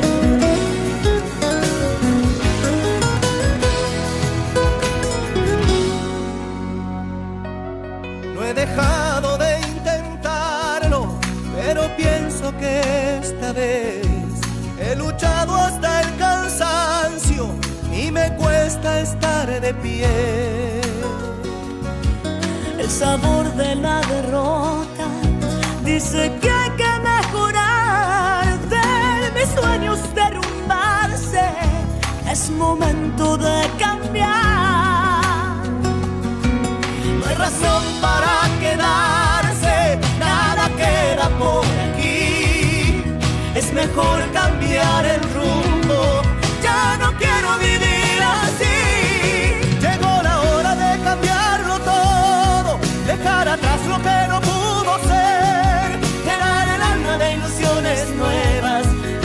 el aire para después.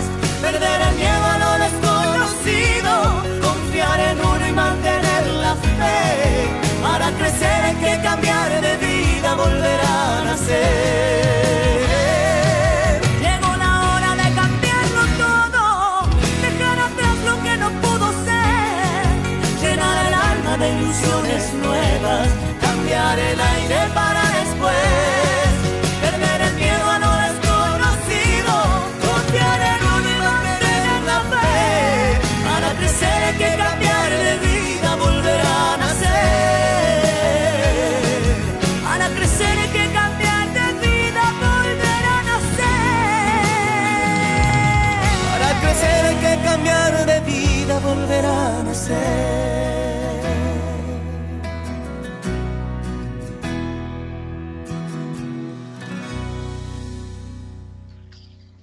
Bueno, eh, en el año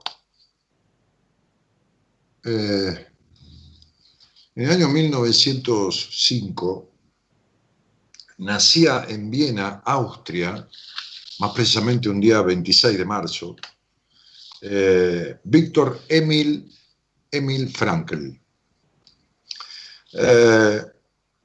Médico, luego, por supuesto, eh, neurólogo, psiquiatra y filósofo austríaco. nació en Viena, Austria. En realidad fue el fundador, fundador, diseñador, diría yo, de lo que es la logoterapia y el análisis existencial. Eh, entre 1942, o sea, cuando Víctor Frankl tenía 37 años, a 1945, es decir, hasta los 40 años, esos tres años, vivió en campos de concentración de la Alemania nazi, incluido Auschwitz, este, y eh, no sé cómo, se pronuncia, este, que fueron campos de exterminio. Este, y a partir de esa experiencia, escribió un libro que fue un bestseller mundial. Escribió como 20 libros. Pero lo curioso de todo esto es que las bases de la logoterapia, por eso digo la capacidad de resiliencia, porque imagínense lo que deforma a un tipo, lo que deforma a una persona, un campo de concentración. Entonces decíamos que dentro de la física, la resiliencia es la, la, capacidad de un material, de, después de un esfuerzo externo que lo deformó, de volver a lo que era, a, su lugar, ¿no? Decíamos, yo me había notado la definición, digamos, este, este, este eh, eh, original, ¿no? Eh, dice, en términos simples, la física explica que es la capacidad de memoria de un material para recuperarse de una deformación producto de un esfuerzo externo. ¿Cuál memoria? Y la memoria genética, la memoria, la que uno, la que uno trae a esta vida, la carga cultural, este, dirían algunos, la, carga genética, dirían otros, bueno, como quieras llamarle, la esencia, digo yo, la esencia. Mientras estaba en los campos de concentración, mientras estaba allí en los campos de concentración, este, este, conocidos justamente como campos de exterminio, eh, lo que experimentó este tipo ahí fue inimaginable, olvídense, ni comida y esto y lo otro, y miseria y, de lo peor, este, este, de lo peor, de lo peor, porque la especie humana, el hombre es un lobo para el hombre, ¿no? Este, Mataron en esos campos de concentración a su mujer, a sus padres, a su hermano, a su cuñada, a muchos colegas y amigos. Él tuvo la suerte, fue castigado, fue, padeció la verdad, pero bueno, lo agarró justo al final de la guerra, sale, qué sé yo, no, no lo terminó matando, como a muchos, a los que no mataron, y se salvó de esto. Este, cuando sale se termina de enterar de todos los familiares de él, habían desaparecido, se habían matado. Eh, se fue a Viena, trabajó como docente, fue, tengo aquí anotado esto por los cargos, este, mantuvo cinco puestos como profesor en los Estados Unidos, en la Universidad de Harvard, en la Universidad de Stanford, este, en Dallas, Pittsburgh y San Diego, y continuó dando clases en la Universidad de Viena hasta los 87 años hasta los 87 años, de forma regular. Tuvo diferentes premios, este, el de la Asociación Estadounidense de Psiquiatría, así como distinciones en diferentes países europeos. Recibió 29 doctorados honoris causa, 29 doctorados honoris causa, por supuesto de distintas universidades. Publicó más de 20 libros traducidos a numerosísimos idiomas. La, logoterapia es una corriente psicoterapéutica como cualquier otra, eh, con, diferencias con otras, que yo estimo que no son unas o la otra. Cuando uno lee, ¿no? Yo, notaba este, este, este, que, que, que se, en, la logoterapia se basa en la voluntad del sentido, ¿no? La voluntad del sentido, ¿no? de los sentidos. Mientras que el psicoanálisis expresaba eh, las bases de la logoterapia, o, quienes hacen una, cuestión comparativa, se basa en la voluntad de ir hacia el disfrute, ¿no? hacia lo placentero de la vida, salir del sufrimiento. Este, y, otra corriente, que es la de Adler, en, la voluntad del poder. Yo diría que no es ni el sentido, ni el disfrute, ni la voluntad del poder. Yo diría que son las tres, no es una o la otra. Por eso, por eso es que, es que propicio tanto esto de lo ecléctico, ¿no? Lo ecléctico. No, solo lo holístico, sino lo ecléctico, la no necesidad de tener que este, eh, adherirse y creer que, que, es la logoterapia o que es el psicoanálisis o que es lo sistémico o que es lo cognitivo conductual o que es el, counseling, la consultoría psicológica, que es otra corriente humanística. Eh, cuando vos estudiás este, psicología en la UBA, estudiás a Carl Rogers, estudiás las bases de la consultoría psicológica, las bases del counseling. Este, eh, eh, entonces, em, tiene, un libro, este, que es el que, más eh, me, gustó a mí, de Carl Rogers, de la consultoría psicológica, que es el proceso de convertirse en persona. El libro de Víctor Frankl, el libro por excelencia, el bestseller, va, creo, el, más, por el que más se lo conoce, o el que más se ha difundido, o el que más se ha vendido, pero es el hombre en busca de sentido. El hombre en busca de del sentido, ¿no? Del sentido de que, y del sentido de la vida, ¿no? Este, nosotros, decía Frankel, nosotros no inventamos eh, eh, el sentido de nuestra vida, lo descubrimos. Por eso muchas veces yo en una entrevista este, de primera vez o, en una charla con un paciente digo, hay que quitar lo que cubre. Hay que quitar lo que te cubre. Lo que te cubre, que es el esfuerzo externo, como la bandita elástica, para que vuelvas a tu tamaño, a tu estado original. Hay que, quitar lo que te deformó. Entonces, descubrir el sentido de tu vida. ¿Cuánta, ¿Cuánta gente que me viene a ver o habla conmigo y dice, quiero saber cuál es el sentido? El otro día le, di prácticamente el alta a una paciente y me dijo, ¿y cuál es mi vocación? No, eh, hemos resuelto eh, cosas que vos me estás diciendo que estabas pésima, cuando llegaste estás muy bien, eh, que, transformaste tu, tu carácter, que, el trato con tus hijos, que, hacía 20 años que no, que no te reías de verdad, que esto, que lo otro. Yo te dije un día en la entrevista, tu vocación va a venir a posterior de que vos te encuentres con vos misma. Así sea la vocación, no sé, cantar en el baño, no importa, eh, nadie habla de profesión, no, no, no hablamos de eso. Eh, este, incluso le dije, tengo una psicopedagoga que es para mí lo más de lo que conozco en ese rubro, que te puedo mandar a hacer con ella, y, es amiga personal desde hace 50 años, desde que teníamos 15, un test de orientación vocacional. Pero no es momento, no es momento, tomate un respiro de este cierre de proceso terapéutico conmigo, psicoterapéutico, no terapéutico. Tomate un respiro y entonces este, despacito, despacito. Entonces digo, el sentido de la vida no lo inventamos, no, lo inventamos, este, este, lo, descubrimos.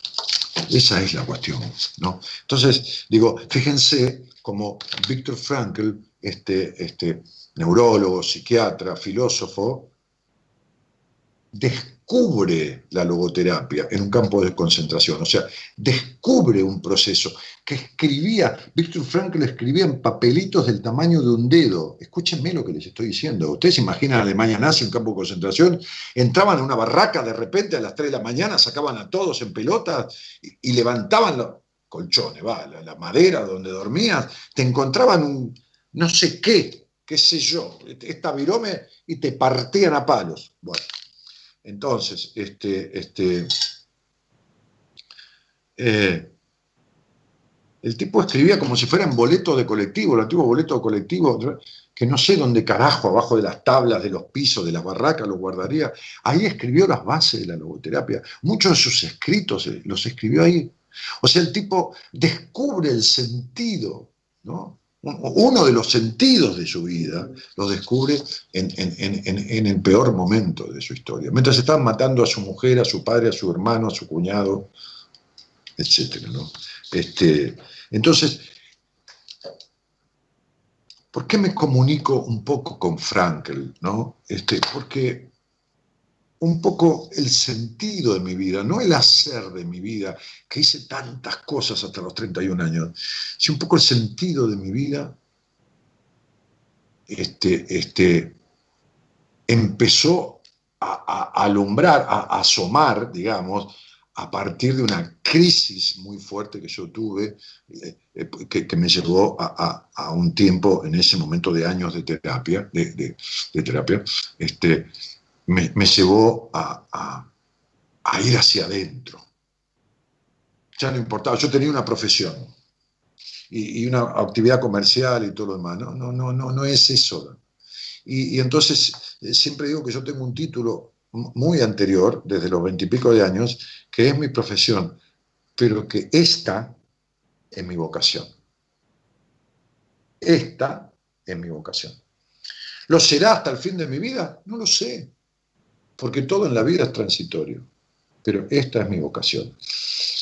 Entonces Frankel, una de las cosas que, me une, digo, como a otros, como a Freud, como, como bueno, este, este, como Adler, como, como, qué sé yo, cualquiera, como filósofo, como Séneca, como cualquiera, cualquiera, como, no sé, este, como Diógenes, el Lingera, uno se va encontrando, uno es pedazos de un montón de cosas que recorre en la vida. Este, es que Víctor Frankl hablaba dentro un montón de cosas de transformación de transformación, que es de lo que yo vengo hablando hace muchísimo rato. ¿no? Este, este, y, y, entonces esa transformación tiene que ver con ese descubrir el sentido de la vida, por el cual, mientras uno sea ese material que todavía no ejerció su poder de, de, de, ¿cómo decía yo?, de, resiliencia, sigue deformado o más bien formado de una manera contraria a su esencia. Esto es lo que les explico a las personas, en algunos casos que me consultan, que la separación entre la esencia, lo propio, lo nuclear de uno, y, como uno fue instruido en, en, la crianza, en la sociedad, es decir, esa mezcla de la esencia con lo epigenético, lo epigenético es decir, con lo familiar y lo ambiental, lo familiar y lo social, producen una conformación o una deformación, pero todos tienen la capacidad de la bandita elástica, de volver a ese lugar esencial, de despojarse de eso que tiene de más aunque sea bueno no le corresponde en la vida. Aunque sea bueno porque tengo una paciente ahora que es médica porque los padres quisieron que fuera médica. Y así tuve una médica que un día es un brote psicótico porque era médica porque los padres querían que fuera médica. Y se obligaba Un día desapareció de terapia, apareció a los 25 días. No había pasado nada extraño, por lo cual, qué sé yo, se sintió incómoda o algo, o me avisara, Dani, me voy de vacaciones, o había tenido un brote psicótico se le parte la cabeza. Entonces, entre lo que desea y lo que está haciendo, porque es el otro extremo.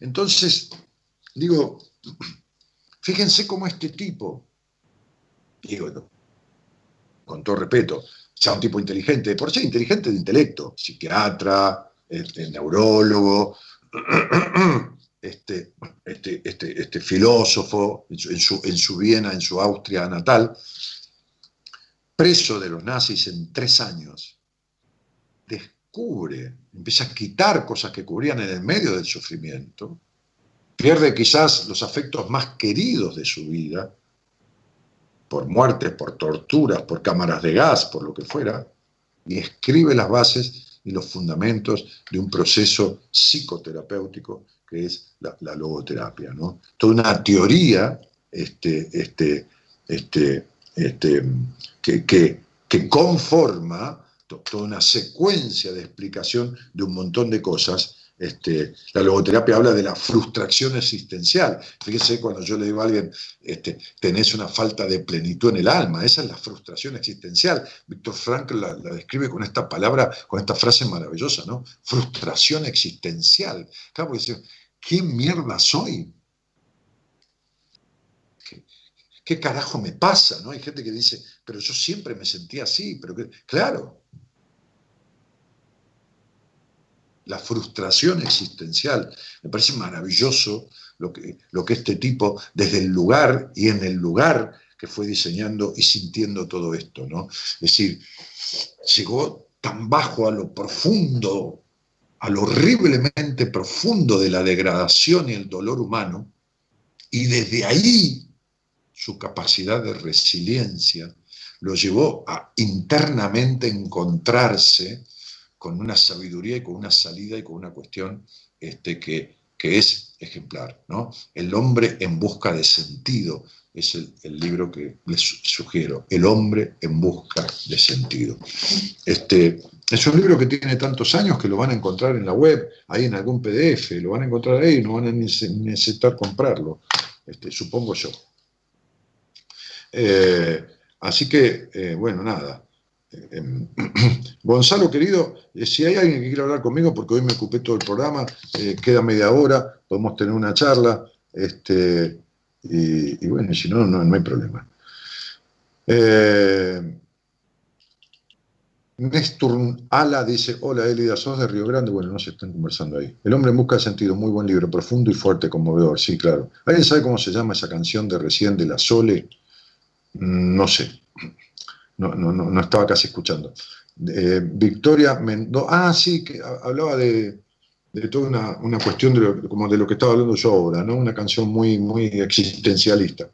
Victoria Mendoza dice, hola, ¿pueden explicar lo de la carrera para estudiar a distancia? Escribilo, sí, es para estudiar a distancia, Victoria es para estudiar a distancia, sí, sí, tal cual, tal cual. Es la carrera que yo hice, con la cual me, formé inicialmente en psicología, consultoría psicológica, en el mismo instituto que yo la estudié, pero, pero eh, para, rendir los exámenes y cursarla a distancia, que es una resolución por el momento de la pandemia, pero que creo que va a tener este, este, una continuidad. Eh, eh, cambiar, cambiar la vida se llama es, Soledad con Jorge Rojas. Es una canción nueva que vamos a usar la semana que viene. Gerardo, te agradezco. ¿eh? Este, vamos a usarla, Gonzalo, la semana que viene para abrir. ¿eh? eh Bella Mujer Sandalia, espero ansiosa el libro que vas a recomendar. Sí, ese, ese, ese libro, Miriam Sartori, ese libro. Este, no se olviden que yo les dije el otro día que no era hasta la sorpresa, estamos preparando toda una cuestión de un, de un emprender este, de, algo que me parece que es buenísimo, que es toda una sorpresa dentro del programa, este, y, que, que no puedo decir nada, porque entre, entre mi mujer y Marita, que están trabajando en eso, más toda una serie de personas, este, me dijeron, no adelantes nada hasta que no hagamos el lanzamiento de eso, no digas nada, que esto y que lo otro. Pero me parece que está buenísimo. Este, este, tengo la sensación de que, va a estar recopado este, y forma parte de un montón de cuestiones y, de un montón de cosas que, mucha gente me ha planteado y que precisa y me parece que va a ser una herramienta valiosísima. Bueno, no digo más nada. Este, Gabriel Jesús Rapela, Rapela dice buenas noches, hermosa canción, qué linda canción. Ah, e, esta canción a la que se refiere de Soledad y Jorge Rojas, que es nueva, Gerardo siempre tiene ahí lo último que sale, este, cambiar la vida. ¿eh? Este, qué bueno escucharte, dice Silvia Celata. Martín Cueto dice, no, para todo el mundo con secundario completo. Eh, no, esperen eso, ¿eh? no lo sé. Hablen con Sandalia sobre ese tema, Martín, porque ahora no sé si no han cambiado algunas disposiciones, porque viste que con, que había para algunas universidades con más de 25 años un examen de saberes que no sé si se ha hecho extensivo a determinadas carreras terciarias. Háblenlo con Sandalia. Ahí tienen el teléfono, no la llamen por favor. ¿eh? Eh, eh, sí, este, escriban a consultoría.espiritual.gmail.com. Consultoría sin acento, punto espiritual gmail.com. Y el teléfono de la señora Amadeo, que se llama Sandalia Amadeo y Videla, Sandalia Amadeo y Videla, este, es 11 56 33 6336. 11 56 33 6336. ¿Ok? Bueno, entonces, eh, a ver si veo algún mensajito más. Recuerdo que en Radio del Plata hablabas con una monjita amiga. Sí, sí. Bueno, María Vilano, que es esta monja, es la que cerró el último capítulo, escribió el, cierre de mi libro Diez Mandatos, que es, como siempre digo, de mis libros el que más contenido y peso literario abarcativo tiene. No hay tema que no esté tocado ahí. Desde la relación con los padres. Mujer plena es en lo específico mi mejor libro, en lo específico, porque habla de la mujer. Ahora, en lo abarcativo, eh, en, lo generalizante de los aspectos de la vida de una persona, de un ser humano, Diez Mandatos es el libro de más, con más peso este, eh, de, los que he escrito. Este, eh, bueno, eh, me encantó tu programa, La Vía Sandalia Amadeo, excelente palabra, los felicito, ese Guadalupe Vallejo, Victoria Mendoza, ese Dani, para preguntarte de numerología. ¿Hay más información después del curso que hiciste? Victoria, eh, el curso que yo hice de numerología, el último que di, decidí eh, grabarlo, grabarlo significa filmarlo con un par de muchachos que yo conocía de, algunos estudios de grabación donde he hecho programas para televisión este, y luego de cable, este, que tienen una empresa aparte vinieron a, las 12 clases que yo di, de dos horas cada clase, con dos cámaras de televisión, grabaron, dos y a veces tres, tres creo, filmaron, sí, tres si mal no recuerdo, ¿no? Una de frente y dos cámaras de costado. Bueno, una cámara fija, luces, todo, filmaron el curso, venían cada, cada jueves creo que era, o cada, bueno, no me acuerdo cuál de días, este, este, y lo filmamos y lo grabamos. ¿Por qué? Bueno, porque primero que cansa dar un curso, este, aparte de lo que uno hace y aparte de la radio, que en ese momento decía toda la noche, pero más allá de eso, porque mucha gente eh, tenía que venir a hacerlo presencial. Y hay gente de diferentes lugares del país y de diferentes lugares del mundo. Entonces el curso está a disposición. Son 24 horas, ¿no? 12 clases, 12 clases de dos horas cada clase, que contienen todo lo que yo sé de numerología absolutamente todo. No hay nada que yo sepa que me lo haya guardado y que esté, eh, sé yo, no sé, acá en mi cabeza. No, está todo ahí. Y que tiene incluso la ventaja que, yo no lo hice desde un aula virtual, que lo hice con público. Entonces había, no sé, 40 personas ahí y hacían preguntas, las mismas dudas que vas a tener vos, son las que tenían las personas mientras yo iba, está todo en, el pizarrón o en la pantalla explicando paso a paso todos los puntos de un estudio numerológico. Incluso las afectaciones físicas, la parte de la sexualidad, la parte de la psicopatía, las tendencias, por supuesto, este, las etapas del nacimiento, lo que afectó eh, eh, a, ese, a ese niño, la familia, todo, todo numerológicamente, todo explicado.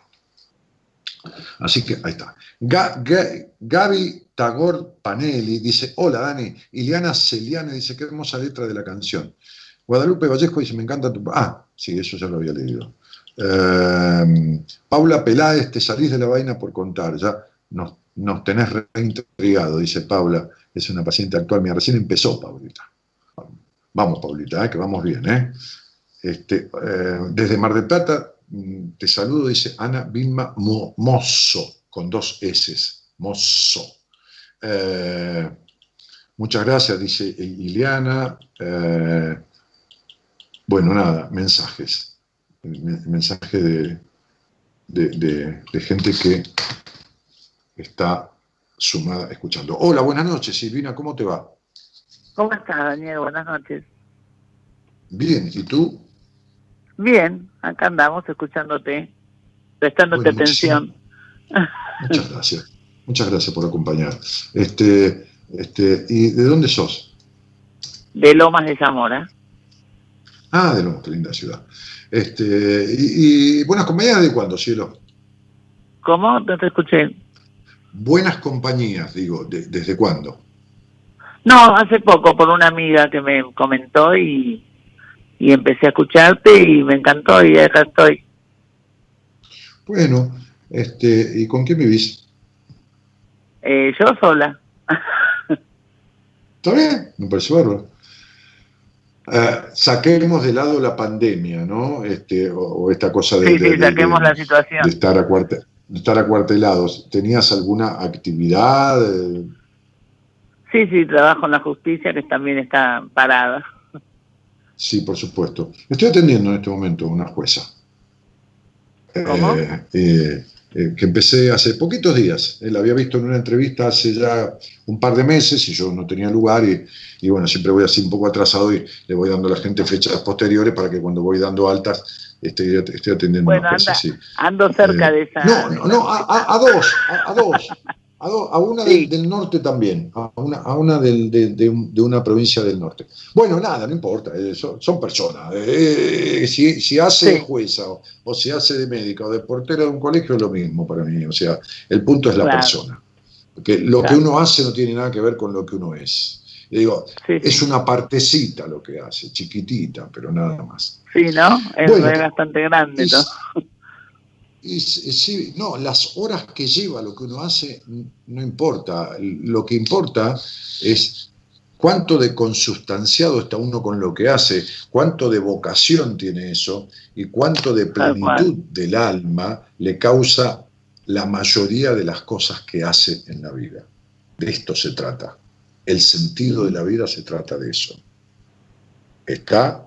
Porque Hay, perso- hay personas que están en pareja, tienen una profesión, o un oficio, no importa, o un negocio, o venden pochoclo, no importa, lo que fuera, para sustentarse, porque el trabajo eh, dignifica y, y es necesario y está bueno, bueno, este, este, y, y se encuentra con algún amigo y se toma un café y todo lo demás, y nada de eso le hace sentir sentido en la vida, ni pasión por la vida. ¿Sabes un poco a lo que me estoy refiriendo, no? Sí, sí. Mm, claro. Bueno, este, entonces vos empezaste a escuchar buenas compañías y empezaste a, a curiosear el programa, qué sé yo, y te A dio por llamar, cosa que te, Sí. que te agradezco mucho. Este, y, y- y qué te trae por aquí? Digo, ¿no? Y yo te había hecho una pregunta en su momento. Ah, Medio como que se va el audio, a ver. Ahí. sí. eh, me hiciste una pregunta, ¿y qué pasó con la pregunta? Sí, la pregunta y vos te reíste un poco porque dijiste, uh, es tan, espe- es tan amplia esa respuesta que te puedo dar, que por ejemplo, dos personas que se quieren separar y no pueden. Ah, bueno, yo, ¿Te yo siempre digo, ah, eso me, esa fue una pregunta que me hiciste por, por, por Instagram, ¿puede ser? Sí, sí, tal cual. Bueno, eh, mirá, eh, la primera cosa que se me ocurre con respecto a esto es algo que, que no es una novedad y que yo este, lo he dicho un montón de veces, eh, incluso lo he escrito en algún libro, lo que uno quiere no es lo que dice, sino lo que hace.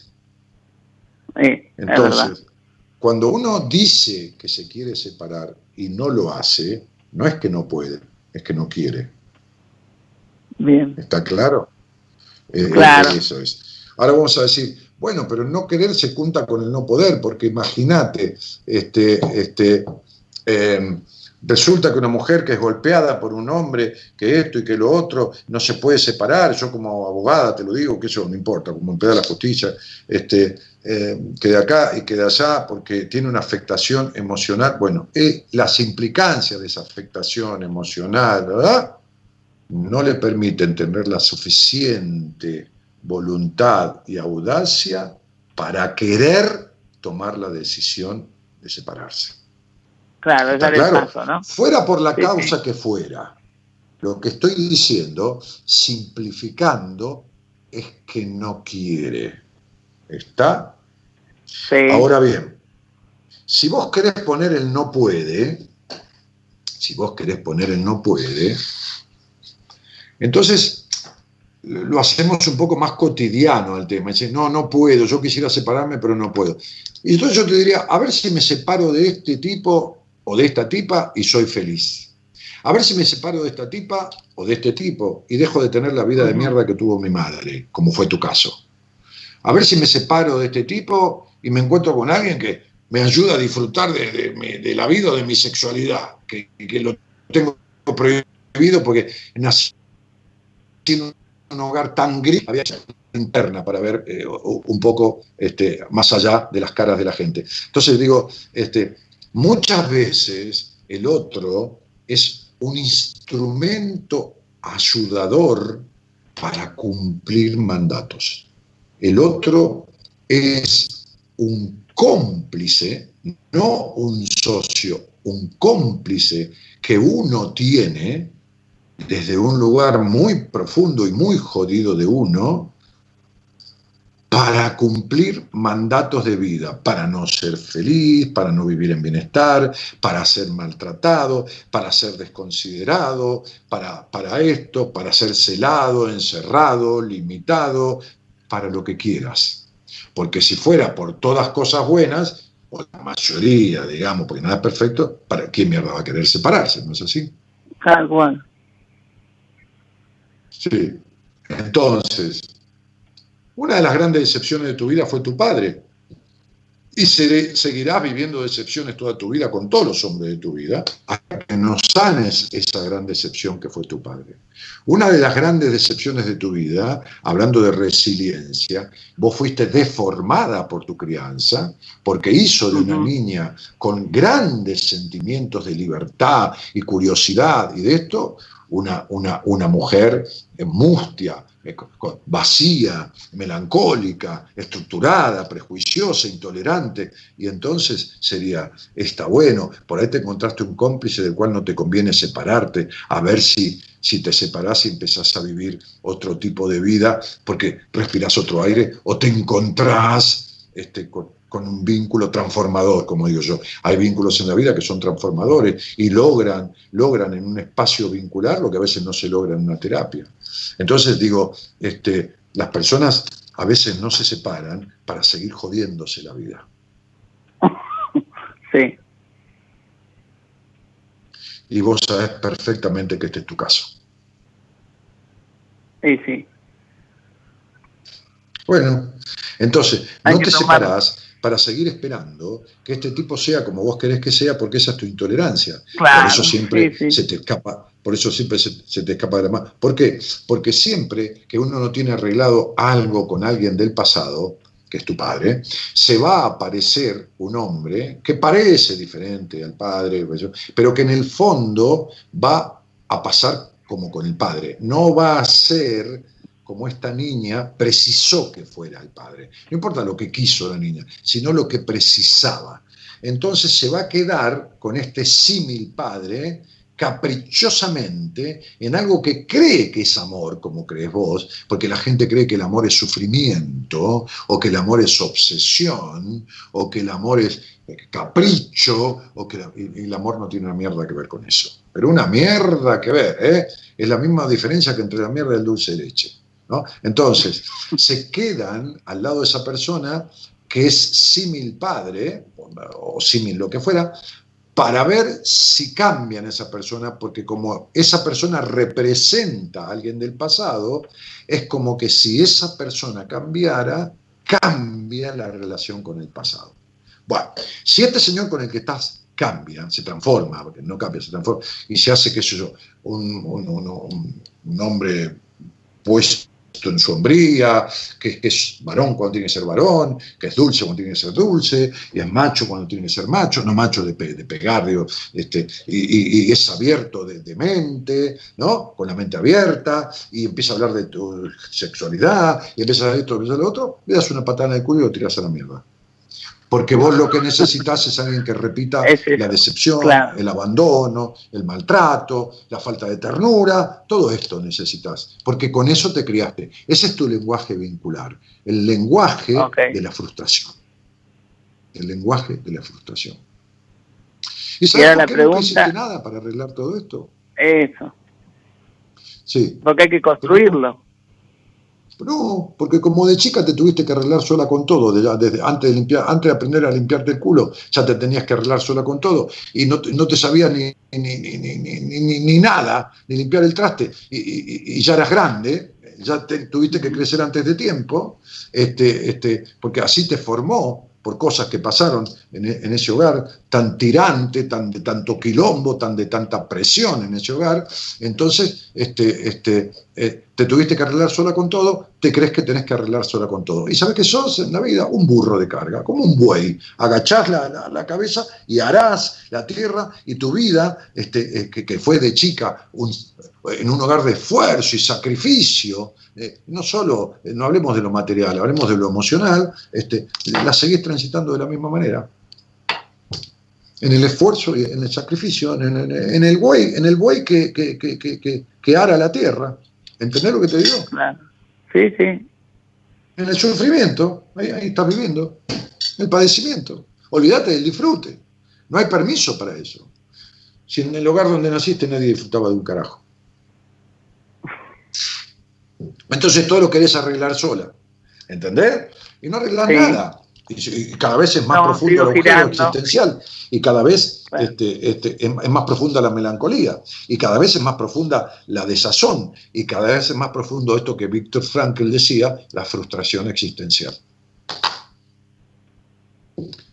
En esta, en esta incierta y vaga existencia mortal, vas durando la vida, querida muchacha. Vas durando la vida, querida Silvina. Eh, eh, eh, y bueno, y, es tu vida, y la estás viviendo como querés. Por eso no te separás, porque no querés. ¿Viste cómo termina esto? Para el culete. Bueno, entonces vamos a hacer un cambio, ¿eh? Sí, no, vos no tenés que buscar un cambio, vos tenés que buscar una transformación y no lo trates de hacer sola porque sería lo mismo. Pero difícil. No, no, no, no. Pero escúchame, si vos, vos tenés auto, cielo. Sí, independencia, auto, todo, como decís vos, hago todo sola. sí, tenés un montón de cosas, pero, pero tenés vacío en el alma. Bueno, es lo mismo, no te sabes ni cambiar una goma de un auto. Y vos querés transformar la esencia y la existencia de tu vida. ¿Entendés lo que estoy diciendo, no? Sí, es medio, es difícil, pero se puede. No, es imposible. Ah, ¿Por qué? porque es imposible que vos puedas, que vos sola, con vos, puedas arreglar esto. ¿Te queda ah, claro? no. Sí, sí, con ayuda. Hace, una cosa. Eh, tomate dos años y llámame y decime si no está peor. ¿Dos años? No. No sé, para, arreglar, para arreglarlo sola, digo. Tomate dos años. Ya el que ah, viene es un año que te lo regalo, ¿eh?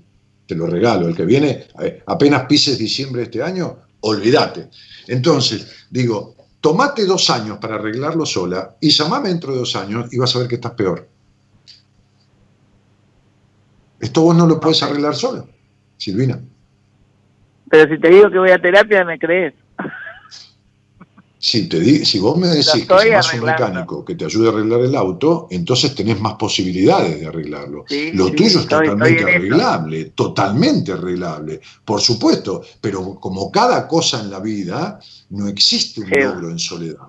Nadie nunca logró nada en soledad. Nunca nadie en la vida logró algo en soledad. Dame un ejemplo de alguien que haya logrado algo en soledad algo, de hacer, de lograr algo en soledad. ¿eh? Dame un ejemplo. Eh, por ejemplo, estaba solo Fleming en el laboratorio cuando descubrió la penicilina. Bien, ¿y quién, y quién carajo lo, proveyó de, y de dónde sacó el microscopio? Claro. Y, el del microscopio, ¿de dónde sacó la lupa para hacer un microscopio? Y el de la lupa, ¿no? El que diseñó la lupa. Como una cadena de... ¿De dónde, de dónde, cuerno sacó el, vidrio? Y el carpintero, que está solo haciendo un banco. ¿De dónde carajo sacó la madera? Y la madera, que se la llevó un distribuidor, ¿de dónde la sacó? Y el que achó el árbol, ¿de dónde lo sacó? Del árbol que sembró quién. Y así estamos. No hay un logro soledad, ¿entendés? No hay un logro en soledad. Porque aunque vos caigas presa y te defiendas en un debido proceso, porque te defendés a vos misma, necesitaste de un legislador que hizo la ley en donde vos te vas a amparar para tu legítima defensa. ¿Está claro? Está clarísimo, sí. Bueno, entonces no pierdas tiempo de tu vida, porque hace muchos años que vos te querés hacer cargo de cosas con las cuales no podés. Sentate con alguien de verdad y decirle, no, no vengo a, a buscar ningún cambio, vengo a transformar mi vida. Los cambios no alcanzan. Perfecto. Mañana mando tengo terapia, lo, lo voy a Te cariño. pobre. Te- ¿qué, ¿Estás dato. haciendo terapia? No. Sí, hace un, año. ¿Un año? No llega el año, Ah. realidad. Unos meses. Ah, ah, ah, ah, ah, ¿y, y- y qué crees que, y que- no, buenísimo, buenísimo, me alegro. ¿Y qué, crees que, que- que- transformaste en ese año? ¿no? ¿Qué, crees que ha no, logrado? hice Que cambios. qué buenísimo. ¿eh? Hice, ca- hice logros. Sí, sí. Muy bien. Son Bueno. pequeños porque, como decís vos, venimos con una carga grande, ¿no? Bueno, Ajá, ajá. ¿Y hablaron en terapia de esta ver. cuestión de tu padre, por ejemplo? Sí, tal cual. Muy, Me muy quedé bien. callada ¿Hablaron porque en, te terapia, escuchaba. ¿Hablaron en terapia de la intolerancia tuya, de que fuiste Sí. criada en la intolerancia? Sí, estamos trabajando de Ah. eso. Muy bien. ¿Hablaron en terapia de, de- de tu profunda y constante melancolía? ¿Hablaron de eso? Mm, más o menos. ¿Y hablaron de tu sexualidad alguna vez? Nunca, ¿no? No, no. Eso. Ayer te escuchaba que Bien, le claro. decías también a, a Gisela que te llamó el lunes, que tampoco hablaban de su Claro. sexualidad. Claro, claro, claro, claro. Bueno, bueno, bueno, bueno. No pienses arreglar nunca lo que tenés que arreglar si no arreglás también ese tema. No vayas, a, Ah. no vayas a creer que esquivándole el culo a la jeringa, como decía mi papá, vas a arreglar esto sin tocar todos los temas que abarcan a la condición humana. Intelecto, trabajo, sociabilidad, lo lúdico y lo sexual genital. No, no vas a arreglar esto si no arreglas los profundos conflictos que tenés con ese tema. ¿Está claro? Vos me preguntaste, yo me debo a un oyente que me llama y me debo a ser totalmente honesto, como soy siempre, fundamentalmente conmigo mismo. Primero lo soy. Lo hago por mí, para el otro, pero por mí. No pienses nunca en que vas a arreglar esto si no abarcas también ese tema. Ahora, es posible que si en un año la señora que te atiende no tocó ese tema, no posible, es seguro que tenga los mismos problemas que vos. ¿Está claro? Ajá. Es decir, Claro. estás yendo a curarte de tabaquismo a un médico que es un fumador empedernido. ¿Está claro? Está clarísimo. Sí, sí. Muy bien. Entonces, si no, hacerlo más fácil. Sentate en la próxima cosa y dices, che, ve- venimos hablando de todas estas cosas, ya he traído como 50 baldes de mierda este año que los he volcado acá y me he llevado los baldes, en algunos los voy a- he vuelto, volvido, lo he vuelto a traer lleno de la misma mierda, pero vamos a traer otro balde nuevo. Sí, ¿cuál? El de la sexualidad, el de El mi de genitalidad, el del sentimiento de, de puta de mierda, el del conflicto de que la, la suciedad que existe en la sexualidad, esto y lo otro. Háblame de eso y decime cómo se arregla esa cuestión. Y mirale la cara, bien a los ojos. Entonces date cuenta, por la respuesta de la mirada, junto con, con la verbalización, porque las dos cosas cuentan, Ajá. si vas, a poder, si vas a poder arreglar esto o vas a tener que salir corriendo. ¿De acuerdo? Bien. Sí. Te mando un beso grande.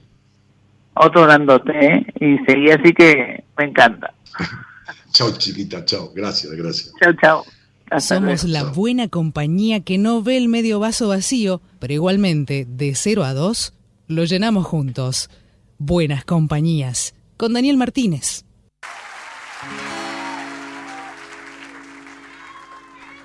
Soy mi propia religión, mi soberano, yo me enseño. Pretendo ser real y todavía soy un sueño. Soy mi propio enemigo y me importa la derrota. Tu mirada se me nota, es mi cáscara y mi ropa. Yo soy y aún no soy mío y aunque quiera ser mi dueño. Envejezco y me hago grande y todavía no me tengo. Soy mi dolor, soy mi condena, soy el veneno de mis venas. Soy mi remedio, soy mi cura, la enfermedad es mi cordura. Tengo duras las pupilas, tengo corta la mirada. Y si en el fondo hay algo bueno, lo imagino, no lo veo. Tengo celos, tengo envidia, tengo bronca y me lastimo. No piensen que soy humilde, yo solo me subestimo. Y aunque me parezca a todos y me confunda con la gente, soy como nadie, soy mi maestro, mi referente. Referente soy. Lo Dale. que siento, lo que me pasa, ese es mi templo, esa es mi casa, Soy. como nadie, diferente, yo soy mi Dios, mi referente.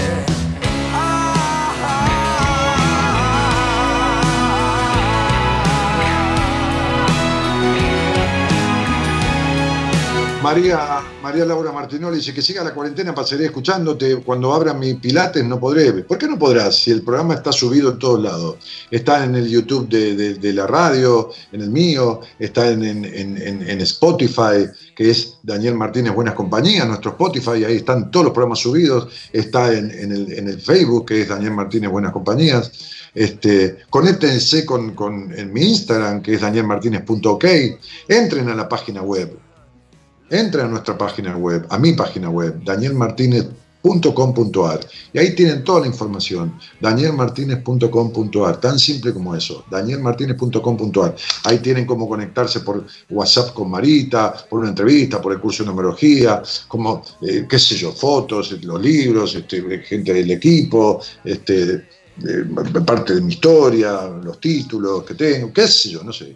Eh, danielmartinez.com.ar. ¿Está? O sea, eh, eh, podés escuchar el programa a la hora que se te dé la gana, haciendo pilates, atendiendo tu negocio o a la mañana mientras desayunás. Dale. descubrirme el corazón tras tanto velo. Soy luz intermitente,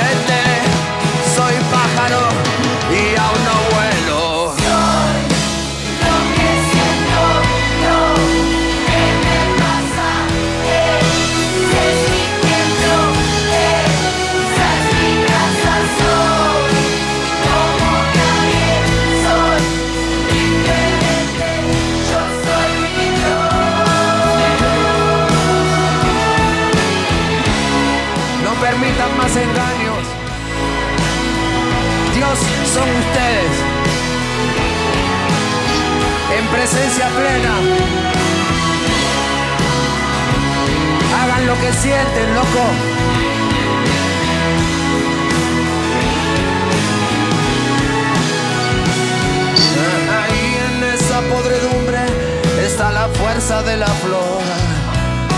Ahí donde la vida duele, curan los ojos del amor. No permitan, no permitan más engaños, dice Pelado Cordera. Dios son ustedes, hagan lo que sientan, loco. No permitan más engaños. Álvaro González dice, la vida nunca se vuelve insoportable por las circunstancias, sino solo por la falta de significado y propósito. Es cierto, no es el pasado lo que nos detiene, es el futuro. No, Álvaro, no. Si vos no tenés propósito y significado en la vida, es por culpa de tu pasado. Que vos no lo manejes, que vos te quedes en el pasado, es otra historia. Pero es instalación en el pasado y no salir de él lo que no le da propósito ni nada a tu vida. Y no es el futuro lo que te detiene, para nada es el futuro. El futuro está ahí. Es la vida tampoco es futuro, porque el futuro es incierto. La vida es presente, es hoy, presente, presente. El presente es un regalo. Cuando vos te regalan algo, uno también dice, esto es un presente, un obsequio. El presente es un obsequio, porque es lo único que hay. Lo que te detiene, querido, es el pasado. Empezaste bien. Fíjate que vos tenés un Facebook. Y qué loco, ¿no? Qué ausente que estás del presente. No tenés ni una puta foto puesta. Vamos. ¿A dónde estoy? Me estoy yendo. Dale. Soy mi propia religión, mi soberano, yo me enseño. Pretendo ser real y todavía soy un sueño. Soy mi propio, mi propio enemigo. enemigo. Pilar Dumas dice, ¿por qué no tenés fotos? Belu Ferrari dice, gracias por esta buena compañía. Y, y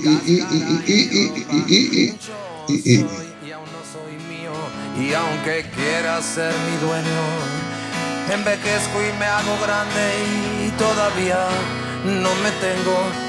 Soy mi dolor soy mi condena, soy el veneno de mis penas.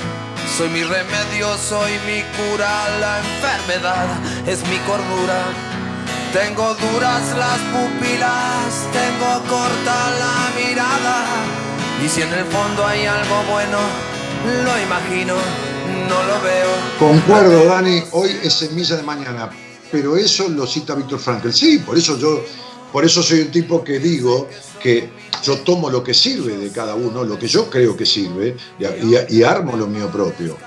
Es decir, eh, en definitiva, en definitiva, este, vos, fijate que lo único que lo, que lo, impulsó, que lo impulsó este, a, a, Víctor Frankl a la transformación a, su capacidad, a, reinstaurar su capacidad de resiliencia, fue este, este, este, este proyecto, porque si algo no tenía Víctor Frankl en la vida, era futuro. Si algo no tenía, era futuro. Su pasado, su pasado le sirvió para, para soportar este presente. Páralo, páralo, Gerardo. su pasado su pasado, paralo, paralo, Gerardo, paralo, paralo, paralo, que se me mete demasiado, paralo, Gerardo, paralo, paralo, paralo. Su pasado le sirvió para soportar este presente. Así como tu pasado, el tuyo no, el de cualquiera, te condena para el presente como esta señora que acaba de salir al aire. ¿Entendés? Es decir, esta, mujer no, no tiene un futuro promisorio porque está anclada en un pasado infructuoso. Y un pasado infructuoso se supera construyendo un presente diferente. Por eso yo dije claramente que no es la logoterapia, ni el psicoanálisis, ni Adler, ni, ni este, ni lo sistémico, ni lo conductista, ni, ni Carl Roger, ni nadie. No, no, no es, eh, no es. Los seres humanos tenemos este, este grave problema. ¿Es River o Boca? ¿Es Sarmiento o es Rosas? ¿Es Perón o es este? Digo, acá, ¿no? Eh, trayéndolo a lo propio. ¿Es, Perón o es este, qué sé yo, Irigoyen? Este, este, no, es esto y lo otro. No es esto o lo otro. Entonces, digo, desde el lado de, la psicoterapia, un, un, psicoterapeuta no puede, es, es casi hereje, es casi hereje pretender que una teoría psicoterapéutica esgrimida por un ser humano o por tres, como fue el conductismo, creo que por tres que se juntaron, sirva para toda la humanidad. ¿Entienden lo que digo? Es decir, es hereje pensar que la penicilina sirve para toda la humanidad. ¿Qué sé yo? Hay tipos que se mueren sin la penicilina, ¿no? Siempre doy el mismo ejemplo. Y que, qué la frutilla con crema le tiene que gustar a todo el mundo, ¿no? O, el chocolate, o, Brad Pitt, no sé. O este programa, no sé. Es hereje. Entonces, digo, un profesional de la psicología que tiene la psicoterapia como, como base de, su, de, su, de su hacer laboral, vocacional, porque no sirve sin una vocación, tiene que hacer honor a la etimología de la palabra. Psicoterapia significa cuidado del alma, no significa otra cosa. Sí que es, alma y terapeuta es cuidado, no significa otra cosa. Entonces uno puede ser a cuidar la esencia del paciente para capturar su capacidad de resiliencia con la teoría de Viktor Frankl, únicamente. ¿Por qué? Y flaco, porque tenés 7 millones, 7.500 millones de personas, no le puede ir a todos la misma cosa. ¿Entendés? No podés agarrarlo a Freud y que Freud sirva para... Freud, a quien mucha gente critica, dijo un día, ya cuando estaba medio relandecido, porque era bastante, este, al menos esto que yo diseñé, que no fue poco, sienta las bases de la posibilidad de curar la neurosis y puede ser modificado. Y la pucha si puede ser modificado, reestructurado, toqueteado, utilizado. ¿Cómo no vas a utilizar el mensaje de un inconsciente en un sueño? Y hay profesionales de la psicología de ciertas ramas que vos le llevas un sueño como paciente, y no, no, no, no me cuentes sueño a mí, no, los sueños no tienen importancia. ¿Está claro? En la antigüedad, hace miles de años, los médicos utilizaban los sueños para interpretar enfermedades de las personas. Entonces, a mí me da gracia ver la involución del ser humano. Que cuanto más descubre, más radical se pone, y no radical o peronista, más radicalizado, más que esta es la verdad. Esta es la verdad, esta es la verdad, no, flaco. La verdad le sucede al individuo. La verdad, a ver, alguna vez escribí un aforismo que dice, no sientas tu verdad como la verdad, sino como un motivo que te impulse. No hay la verdad, hay en verdad, hay esta es mi verdad. ¿Está claro? Cuando yo le digo a esta señora, si vos no tocas este tema en terapia, vos no resolvés esto ni en pedo, esta es mi verdad, no es la verdad. Es mi parecer sobre eso. Lo tengo recontra comprobado, pero no quiere decir que sea para un 100% de las personas. ¿Qué sé yo? Empíricamente lo tengo recontra comprobado lo que le dije. Ahora, en psicología y en medicina, nada hay que sea una ciencia exacta. Señoras, señores, me empiezo a ir. En la, operación técnica está el señor Gerardo Subirana, que además musicaliza de manera excelente. Y hoy puso al aire a esta señora que invité, la directora de esta institución donde se estudia tan económicamente la carrera de consultoría psicológica. Doy una vez más sus datos, eh, consultoría.espiritual.gmail.com, eh, que le han autorizado por esta situación a, dar la materia y a tomar exámenes de manera remota, como dice la resolución del ministerio. Es el lugar donde yo me recibí de consultor psicológico, fue la primera pisada eh, que hice, la primera entrada a la psicología a través de esa carrera. Este, eh, el teléfono de Sandalia, el celular, no le llamen, en todo caso manden un mensaje de WhatsApp, es 11 56 33, postealo Gonzalo, 6336, postea todo. 11 56 33 6336. y Álvaro, pone, aparece en la vida, ¿eh? porque si no, tenés ni proyecto. Este, este, pone, pone una, una, foto en tu perfil, querido. Es horrible ver a alguien que, que se oculta. Este, da la cara. Hermoso programa, gracias por todo, dice Analia Guadalupe Sicone. Este, Dani, ¿cómo me doy cuenta que estoy con un buen terapeuta? No sé si querés salir un día al aire lo hablamos. Te voy a decir seis o siete cosas que tu terapeuta debería tratar, que se las podés llevar a él, o, o, si ya las trataste, qué sé yo.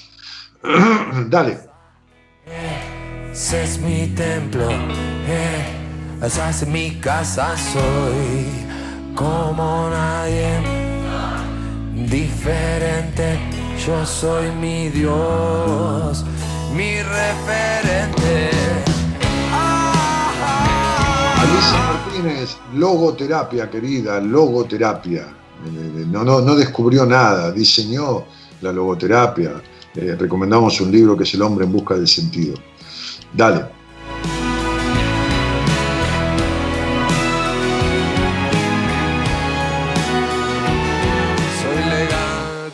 Mañana, no, mañana no va a estar Gaby en la radio, dice Marce González. No, no, no. Mañana está el licenciado en psicología Enrique Audine.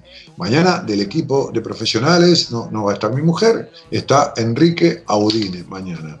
Así que este, Buenas Compañías sigue.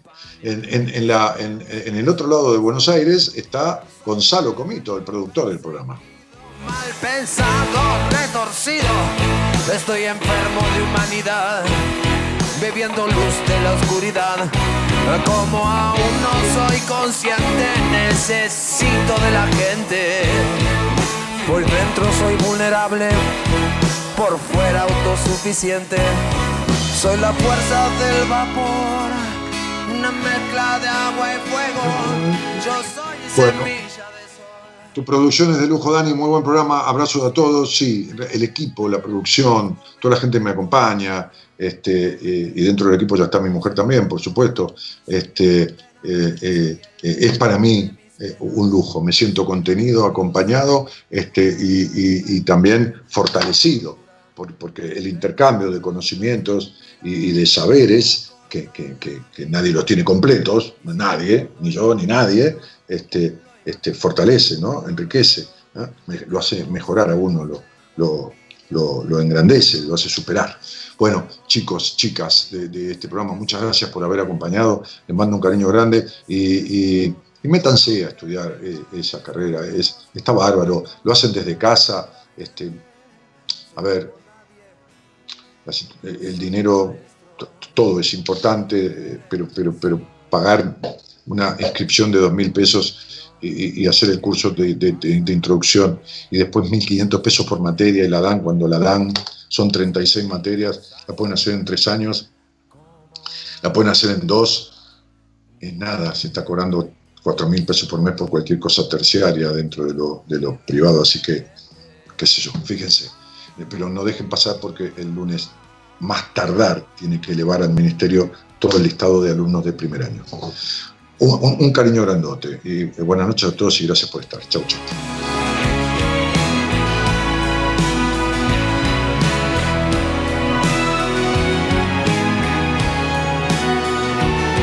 Soy legal, clandestino, un cordero y un asesino. Munición sin escopeta, un caballo salvaje en una carreta. Soy leal, celoso, tengo códigos como un mafioso. Los dementes me acompañan y mis amigos ya no me extrañan. Soy temerario, perseguido, mal pensado, retorcido. Estoy enfermo de humanidad, bebiendo luz de la oscuridad. Como aún no soy consciente, necesito de la gente. Por dentro soy vulnerable, por fuera autosuficiente. Soy la fuerza del vapor, una mezcla de agua y fuego. Yo soy semilla de sol, un enviado del cielo. Me desespera descubrirme el corazón tras tanto velo. Soy luz intermitente, soy pájaro y aún no vuelo.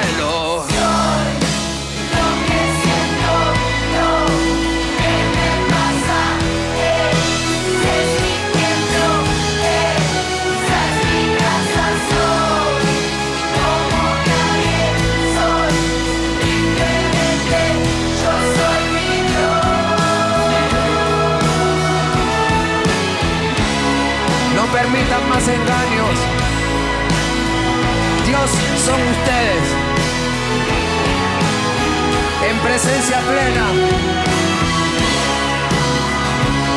Hagan lo que sienten, loco.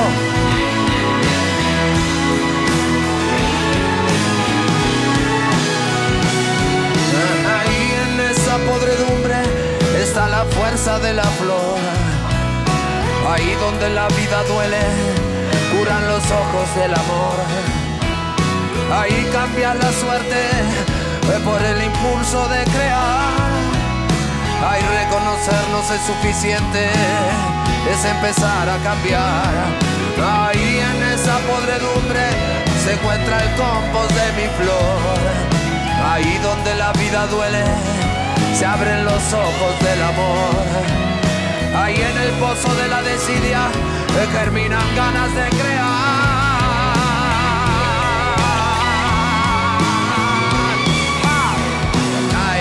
Soy lo que siento, lo que me pasa.